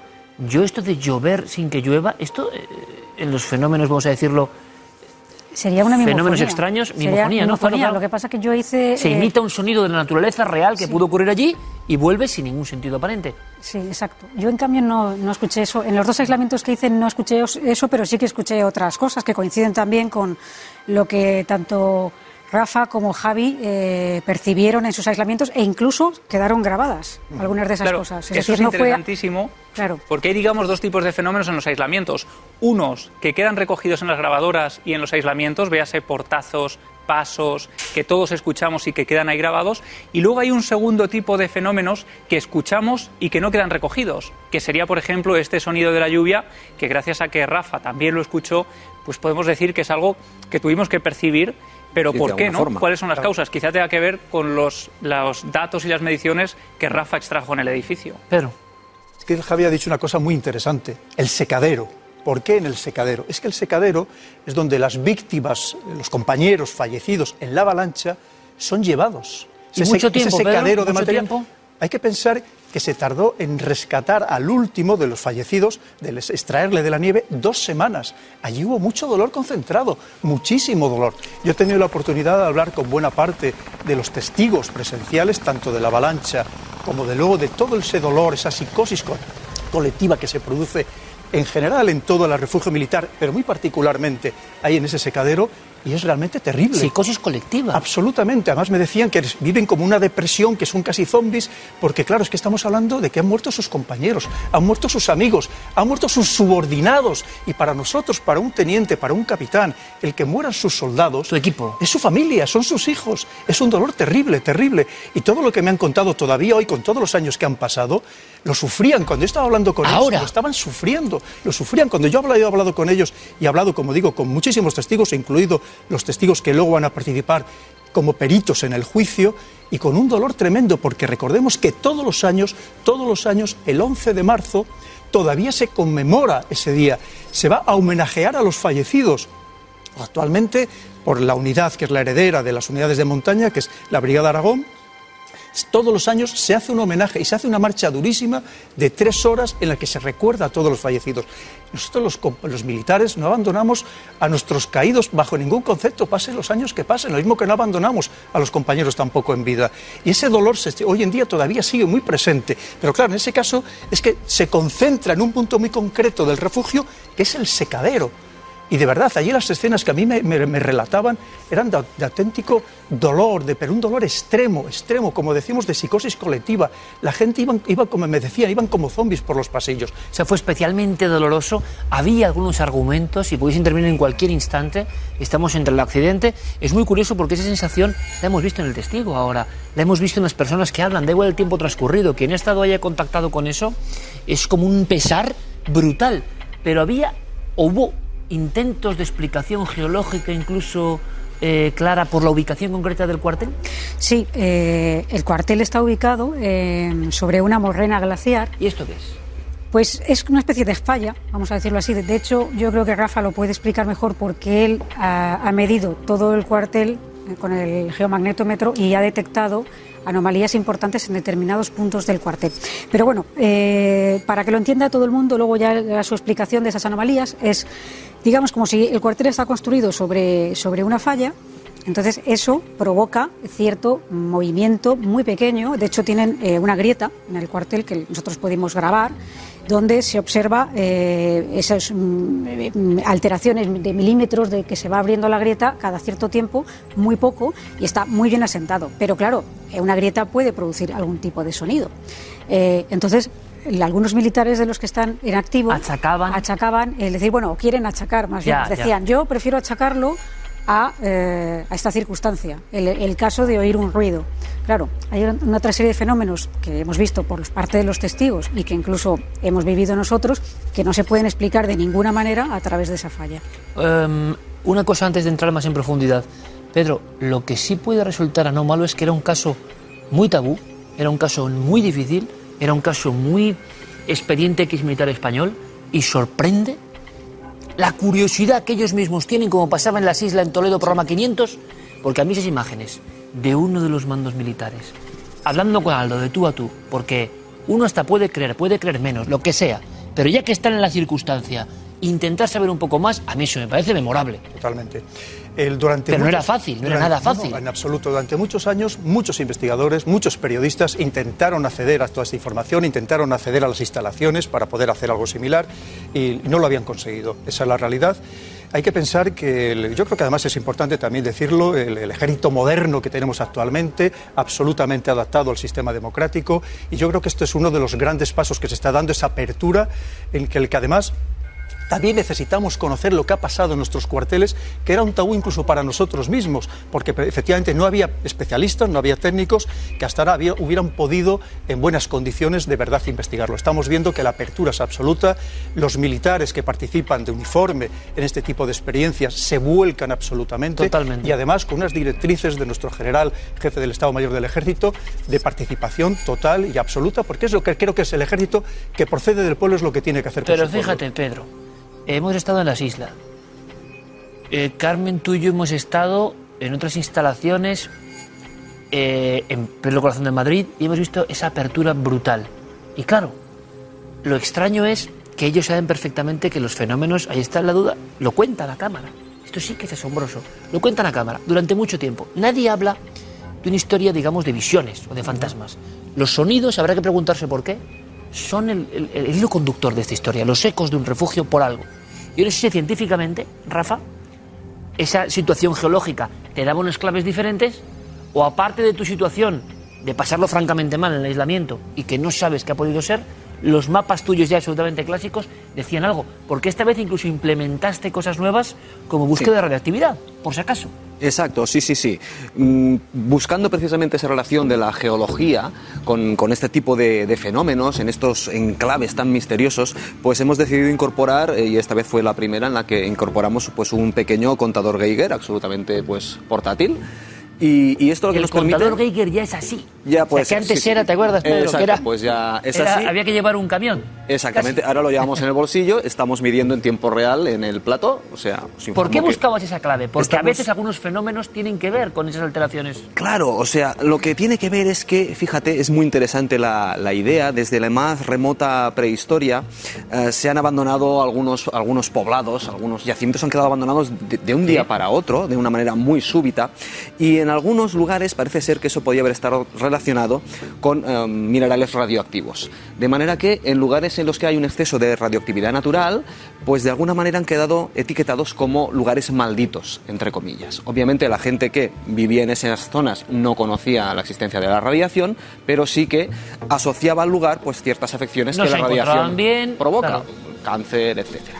Entonces decidimos, pues, de manera ya empírica y sistemática, incorporar el contador Geiger a nuestras mediciones para tener una doble lectura, la de radioactividad natural y la geomagnética. Y la radioactividad natural, Rafa, como esta primera prueba en Cerler, Absolutamente Normal. normal. En este sentido, los compañeros del ejército pues pueden estar totalmente tranquilos. Tranquilos. Que, la Que eso está bien saberlo, ¿no? Es, es absolutamente normal, igual que la que tenemos pues ahora mismo a- aquí en el ¿qué, plato. qué tenemos, por cierto, Rafa? Pues mira, ahora mismo tienes 0,11 microsieverts. Esto es un valor pues no es muy... Pripyat esto, ¿no? No, no, no, esto no es Pripyat, o sea, esto es un valor muy, muy normal, por ejemplo, para que eh, todo el mundo pueda hacerse una idea rápida. Aquí tenemos ahora mismo 0,11 microsieverts, por decirte algo, eh, en las inmediaciones de Tokio, después de Fukushima, ahí se llegó a un microsievert. Entonces, esto es 0,11 ahora mismo ¿Y aquí en el plato. la media sería? Estarían entre eh, 0,9 y 0,19, más o menos. Muy totalmente poco. correcto. Totalmente correcto. Ahí no encontramos anomalías. Ahora me cuentas las otras, las que quizá no se han dado alguna clave, pero lo que contaba Aldo. Bueno, hemos visto al doctor Gaona primero, Javi.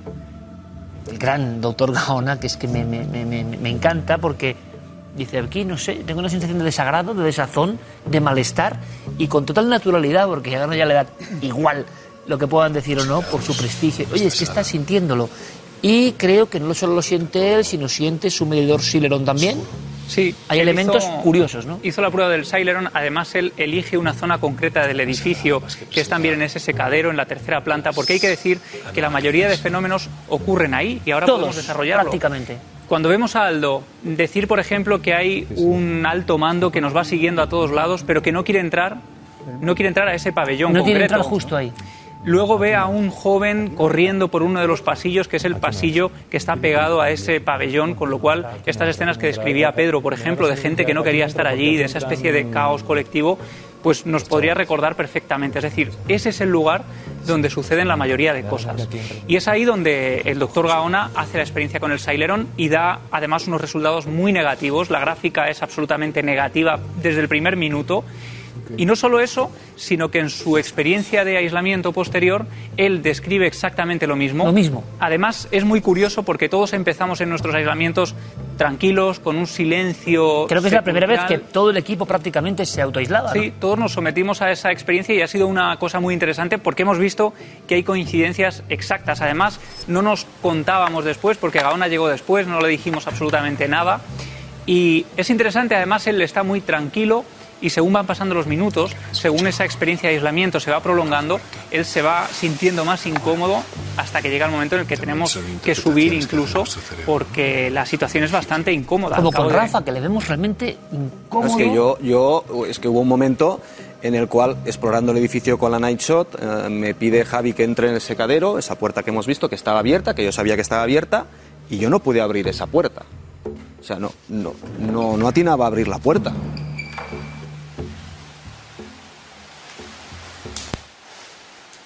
Voy a entrar en el, en el pasillo.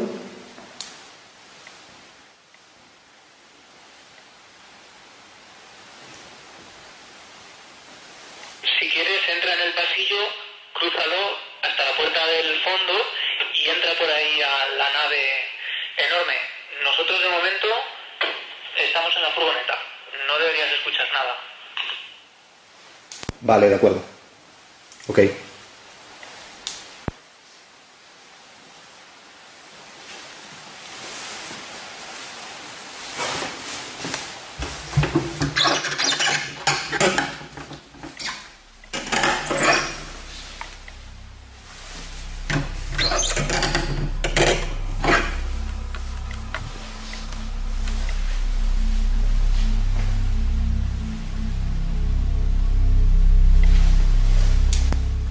Puerta del secadero está cerrada siempre?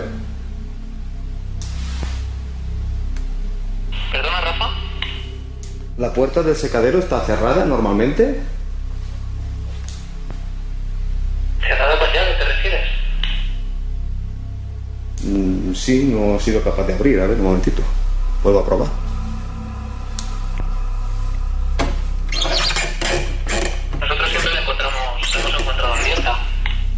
Vale, pues eh, no, no la puedo abrir. ¿Eso es sugestión? Eh, ¿Con el paso del tiempo tú lo piensas, Rafa? ¿O Yo qué está supongo ocurriendo que, ahí? claro, supongo que sí, pero mm, eh, hubo un momento Has ya estado casi en muchos sitios de y pánico. esto, ahí. esto nunca.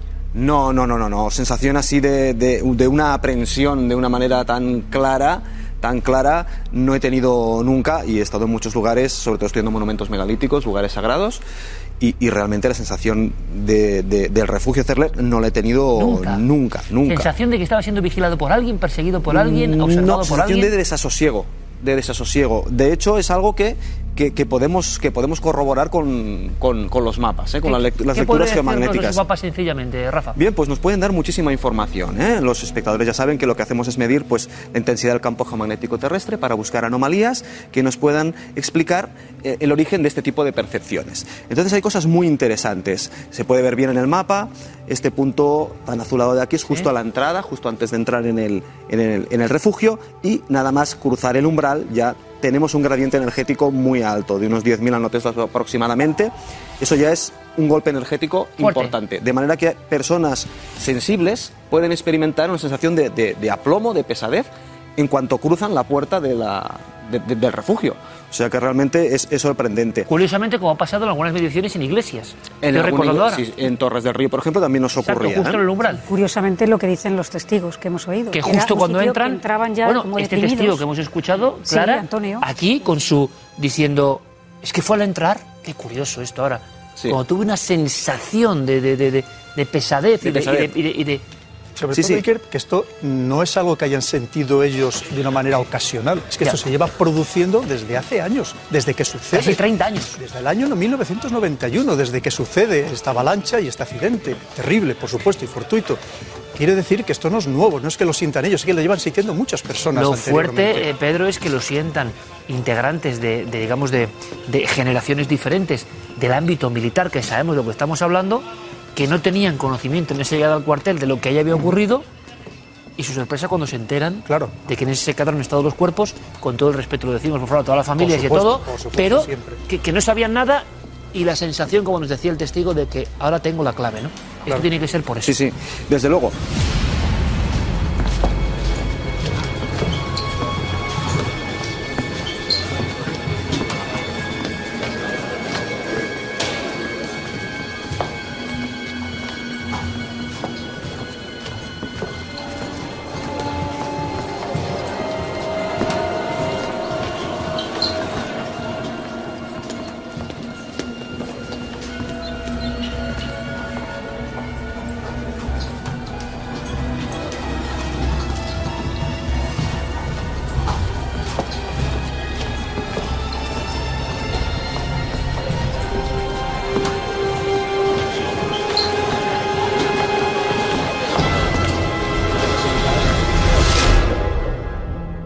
Secadero, Rafa? El secadero es la tercera planta, es aquí arriba. ¿Mm? Es esta planta de aquí arriba. El secadero es este pasillo de aquí.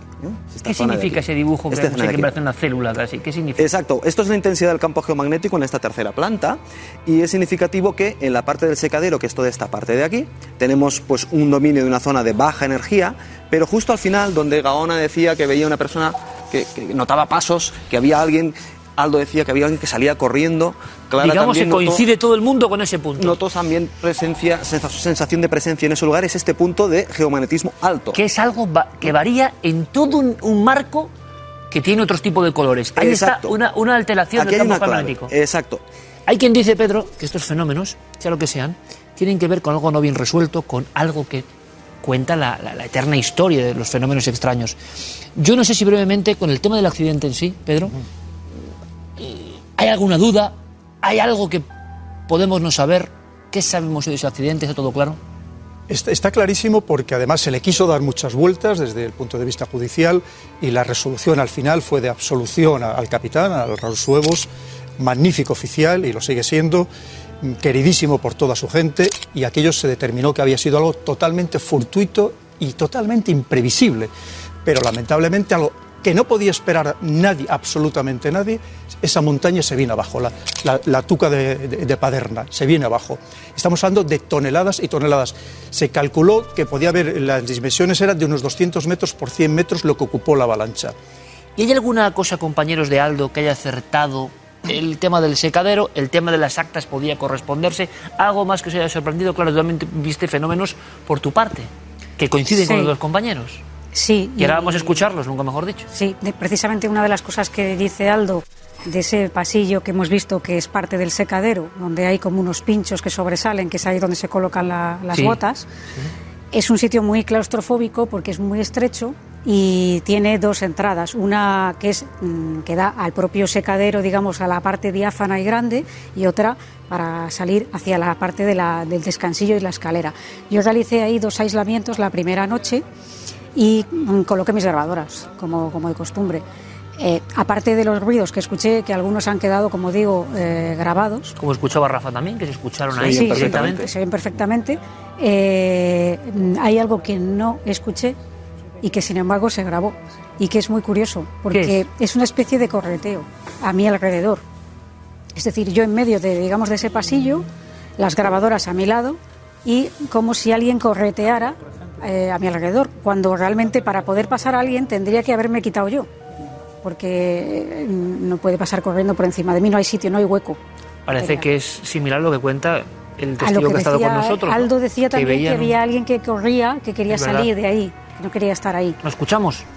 Siempre decimos, no es el mejor lugar, este plato tan inmenso que tenemos aquí por fortuna, esta cantidad de, de volumen cúbico, pero vamos a hacer el esfuerzo y seguro que ustedes incluso lo captan, que ya tienen el oído ¿eh? Eh, avezado, nunca mejor dicho, para, para estar conectando como una auténtica parabólica. Vamos a ver lo que grabó en esta primera inserción Clara Taoces en su experimento.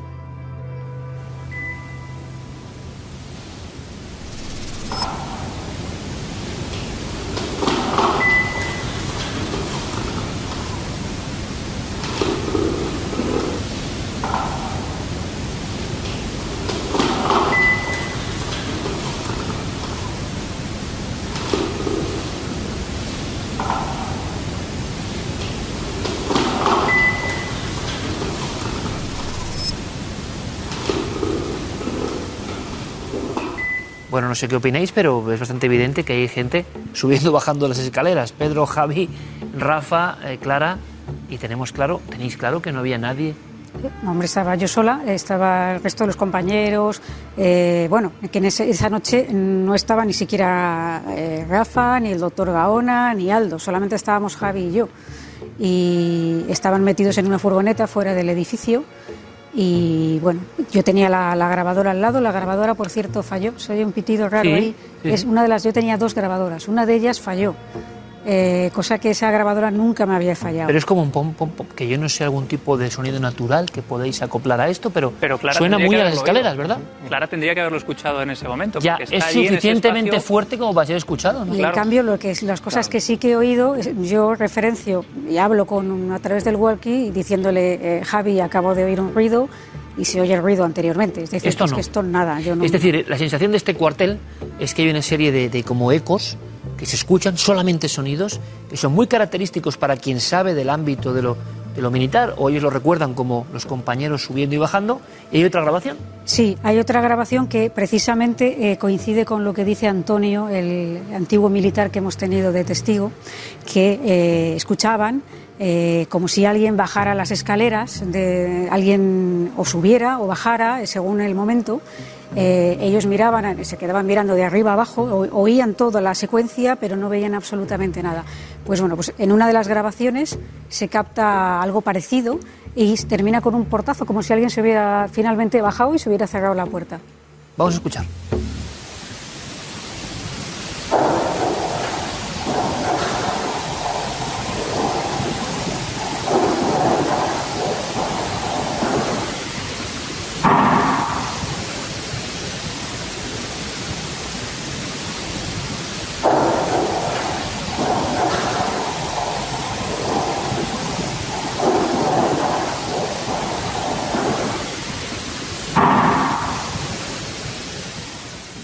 Luego, Clara suele tener mucha suerte con estas cosas, pero es que estas son como tan, tan, tan gráficas de que está pasando lo que está pasando. ¿Y qué, argumento ponemos aquí? Ahora mismo estoy pensando, Pedro, en Antonio, que él no está aquí ahora y que a posteriori va a ver todo esto, va a escuchar todo esto, mejor dicho. Yo no sé su carne de gallina ya hasta dónde va a llegar. Si se emocionaba viendo esto, imagínate con estos elementos que son exactamente lo que ellos decían hoy. Eso es, es que es exactamente lo mismo todo el rato. Incluso Aldo, hay un momento en el que dice que él escucha pasos como de alguien que baja por los costados de la escalera, sin él saber absolutamente nada del, del lugar. Eh, incluso también recuerdo ahora mismo, Pedro, que esto seguro que él nos puede explicar mejor, eh, hay un momento en el que Aldo dice que el alto mando que nos sigue mm, no quiere entrar en Sí. todos los sitios del edificio. Dice, en la cocina no ha entrado. En las habitaciones de los soldados que estaban en activo, que estaban allí durmiendo, tampoco quería entrar. Él se quedaba fuera en determinados lugares. Y el eh, brigada Javier Velasco que nos acompañaba se queda con una cara como si él estuviera accediendo a una información a la que nosotros no llegábamos porque no tenemos ese conocimiento militar. Y después de la experiencia de Aldo nos dice, es que es normal, porque los altos mandos no podemos entrar en las habitaciones de los soldados, porque sería como una especie de allanamiento de morada, ¿no? Se considera primera residencia, primera vivienda. Correcto. Y las cocinas, si él no tenía ninguna competencia en ese lugar, tampoco tiene por qué entrar, ¿no? Entonces, hay lugares concretos en los que esta persona que Aldo veía no quería entrar. Y tendría un sentido. Pedro, ¿y qué decimos de todo esto? ¿Qué sello le ponemos a todo esto? Nos encontramos con un fenómeno similar, eh, con diferentes fenómenos, al de las islas, por ejemplo, y ahora se nos abre, yo creo, la perspectiva, la sensación de en cuántos lugares mm, del ámbito militar o de otros, pero el ámbito militar ha sido especialmente hermético hasta ahora. Eh, y han vivido muchas cosas de este tipo. ¿En cuántos lugares así ahora habrá personas en acuartelamientos diciendo es que esto es lo que pasa aquí? Pues el- si me permite, sí que te voy a contar algo.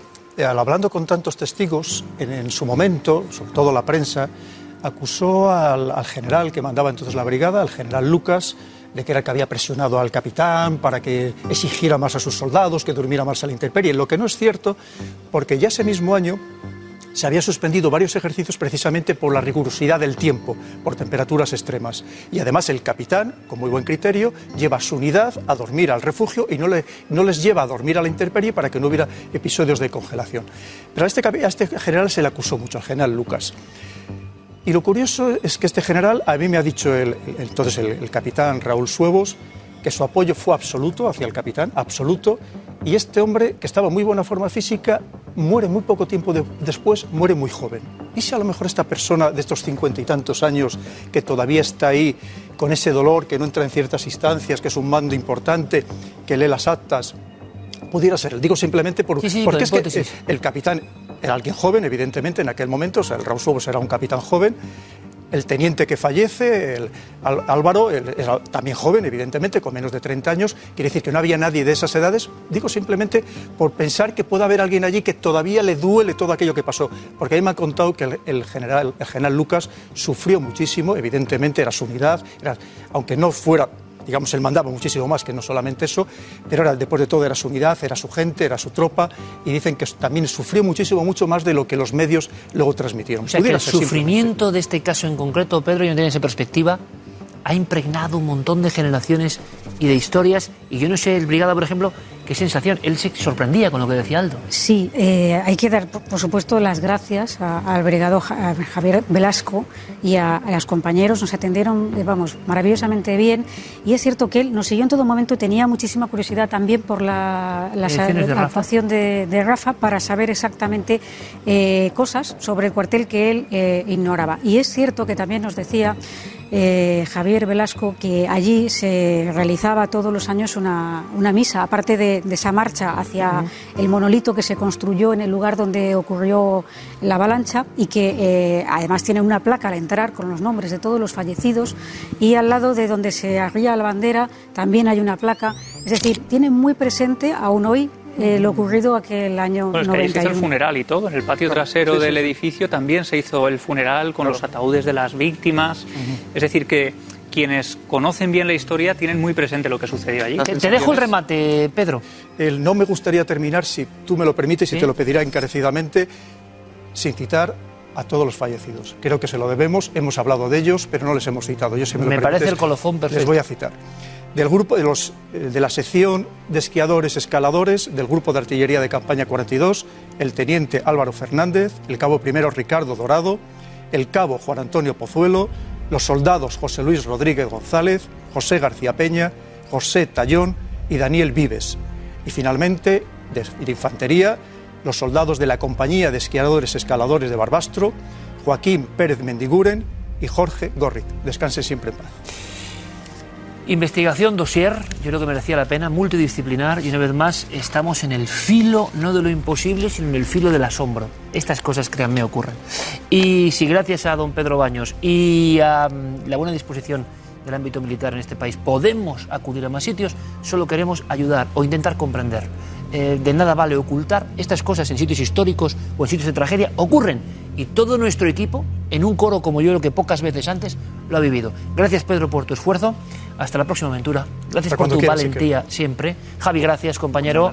Rafa, gracias. Desde que te enrolaste en Cuarto Milenio, esto es un no parar, pero bueno, queremos medir con cosas objetivas que otro puede, repito siempre, y estamos en el programa 1, temporada 14, otro científico puede volver y corroborar, ¿eh? Esto no es que se nos ocurra. Puede comprobarlo de nuevo, que es lo interesante. Estamos dando pasos en un terreno pantanoso, evidentemente, pero nuestra función es aprender, intentar saber un poco. Y yo creo que muchos militares que ahora mismo están en sus casas y pasaron por Cerler y escucharon cosas, no quisieron contarlo, les daba miedo, ahora dirán, caramba, tenía razón. Solo por eso merece la pena. Clara, gracias, compañera. Gracias. Como siempre. Vamos con fotografías, yo creo que tremendo, ¿no? El dossier de Cerler, eh, pues merece la pena. ¿Habrá más? Claro que habrá más. Vamos con fotos de Cuarto Milenio.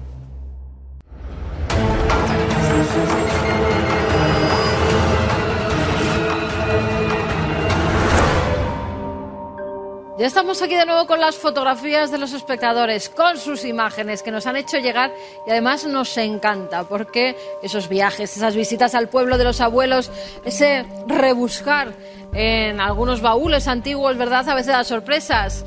Porque, fijaos, por ejemplo, nos mandaban unos espectadores una botita muy curiosa. No es la imagen que vamos a analizar, pero sí que me ha resultado Yola y Juan desde Alacón, Teruel. Nos mandaba esta especie de botita que han encontrado en la casa de sus antepasados y nos dicen que bueno, que está perfectamente realizada en cuero, que tiene hasta las tachuelitas de eso que se ponían las suelas para que alguien pudiera caminar, pero que parecen de un duende, que qué nos parecía a nosotros. Pues nos parece una curiosidad, la verdad, que tremenda. Pero vamos a ir a analizar algunas imágenes más impactantes que nos han hecho llegar. Vamos con las antiguas, que a mí tanto me gustan. Vemos a toda una familia, ¿verdad? Cuando la fotografía en aquellos años, que no sabemos muy bien si nos dicen qué años pueden ser, Elena García no nos determina el lugar. Mm, Ella nos dice que nos vio en León en una de esas giras que hicimos con la exposición y que es una foto de sus tatarabuelos y abuelos que encontró en casa de su madre. En dicha fotografía aparece en el lado izquierdo y vamos a señalarlo algo pues extraño o que a ella le ha llamado la atención y a nosotros también. Parece un ser deforme, ¿verdad? Alguien que está en la parte de atrás, pero no se ve ni siquiera muy bien su rostro. Se intuye que hay algo. Vamos a ampliarlo, que está como mirando hacia abajo, que es verdad que mm, de ser alguien es un ser con graves eh, deformidades, pero no hemos podido tampoco llegar mucho más allá. Guillermo León nos dice, pues verdaderamente es que puede ser alguien. No sé si ella podría preguntar a familiares, amigos, si eh, tenían a alguien en esa localidad, en ese pueblo, con eh, esas malformaciones, a lo mejor lo más seguro que de nacimiento, o si por el contrario, simplemente en esa fotografía se ha colado algo extraño o algo que nos haya hecho ver que puede ser la cara de una persona, de una persona bastante deformada. Bueno, al fin y al cabo, mm, Guillermo León, que es quien ha analizado la fotografía, pues no sabe decirnos muy bien lo que puede ser. Tendríamos que indagar más, que preguntar a ver si nuestra amiga puede también entre los familiares ver eh, qué podía ser o si podía ser alguien, alguna persona, porque una fotografía antes era un acontecimiento y si se reunían todos los miembros era porque tenía que estar presente también esa persona. Si no, es que puede ser cualquier cosa, pueden ser las luces, las sombras, las cámaras que no son como las de hoy en día que, no, que se puede rectificar absolutamente todo. En este caso, la verdad que no lo tenemos nada claro. Y nos vamos con otra imagen. Aquí sí que nos ha dejado un poco impactados, porque ¿cuántas hemos recibido de presuntos carteles que había detrás o presuntas personas o presuntos fantasmas. Bueno, pues en esta ocasión, Jacqueline mm, Relos, desde Azas en Cantabria, Hemos estado por esa tierra hace muy poco. Espectacular, como siempre, su paisaje, su comida, su gente. Y nos dice que en 2002, de esa época, es esta fotografía, fueron a un pueblo de Cantabria situado en plena montaña, que es este, es Azas. Estábamos con la familia averiguando un poco los orígenes de su padre. Eh, sacó varias fotografías del pueblo y en una de ellas justo salió esto que vemos. Voy a ampliarlo. A ver si ustedes lo intuyen. Se ve, ¿verdad? Eh, yo veo como una señora, incluso con las faldas, los faldones, también lo ha visto Guillermo León, que está como atusándose el cabello o poniéndose algo en el pelo, con una mano levantada y un rostro bastante antiguo. Por si no lo ven suficientemente bien, hemos alterado los colores, hemos alterado la imagen y ya parece que ahí se intuye muchísimo mejor. Además, lo que nos dice Guillermo es que si fuera un reflejo, eh, quedaría como por fuera del cristal esa especie de vestimenta de faldón que lleva, pero que en este caso se ve perfectamente que está por la parte de atrás, por detrás del cristal. Ahí los tenemos. ¿O es que es una cortina y el cristal ha hecho que se dibujara de esa forma con la luz, con la fotografía? O es que había alguien más en la casa, o es que es un personaje que no tenía que estar ahí, de los que llamamos fantasmas. Bueno, pues Guillermo nos dice que él no lo tiene muy claro, que en esta fotografía sí que no parece que sea ningún cartel ni nada, que o bien se ha recreado de una forma magistral para que encaje perfectamente y parezca mirar incluso a la cámara, o que verdaderamente había algo rarillo ahí. Vamos a ver si podemos localizar la casa e investigar un poquito más. Bueno, que muchísimas gracias, sobre todo porque en esta sección siempre tenemos superávit de fotografías. Y ahora que llega el verano, que han estado en diferentes partes del mundo, de nuestra geografía, que han buceado también en esos recuerdos de familia, nos han inundado de imágenes y se lo agradecemos. Y si quieren seguir enviándonos, ya saben que hay varias vías de contacto. A través de un teléfono de WhatsApp, 683-144-183 también en las redes sociales ya saben que nos tienen que seguir en Nave del Misterio, tanto en Twitter como en Facebook y a través del correo electrónico, que también hay gente ahí esperando sus imágenes para después mandárselas a Guillermo León y así analizarlas e intentar darles una solución. Cuarto milenio arroba 4.com.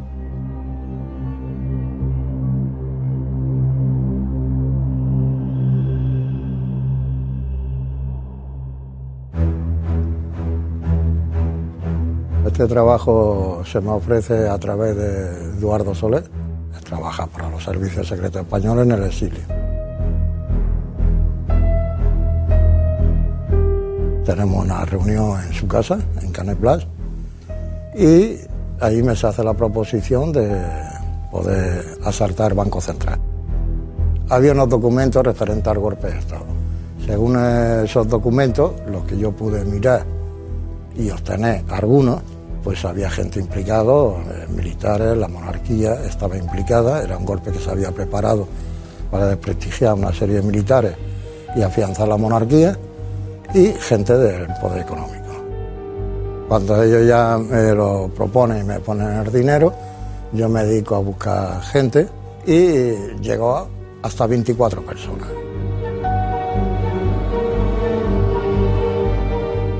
El objetivo se cumplió a las 11 y cuarto de la mañana, el objetivo ya estaba cumplido.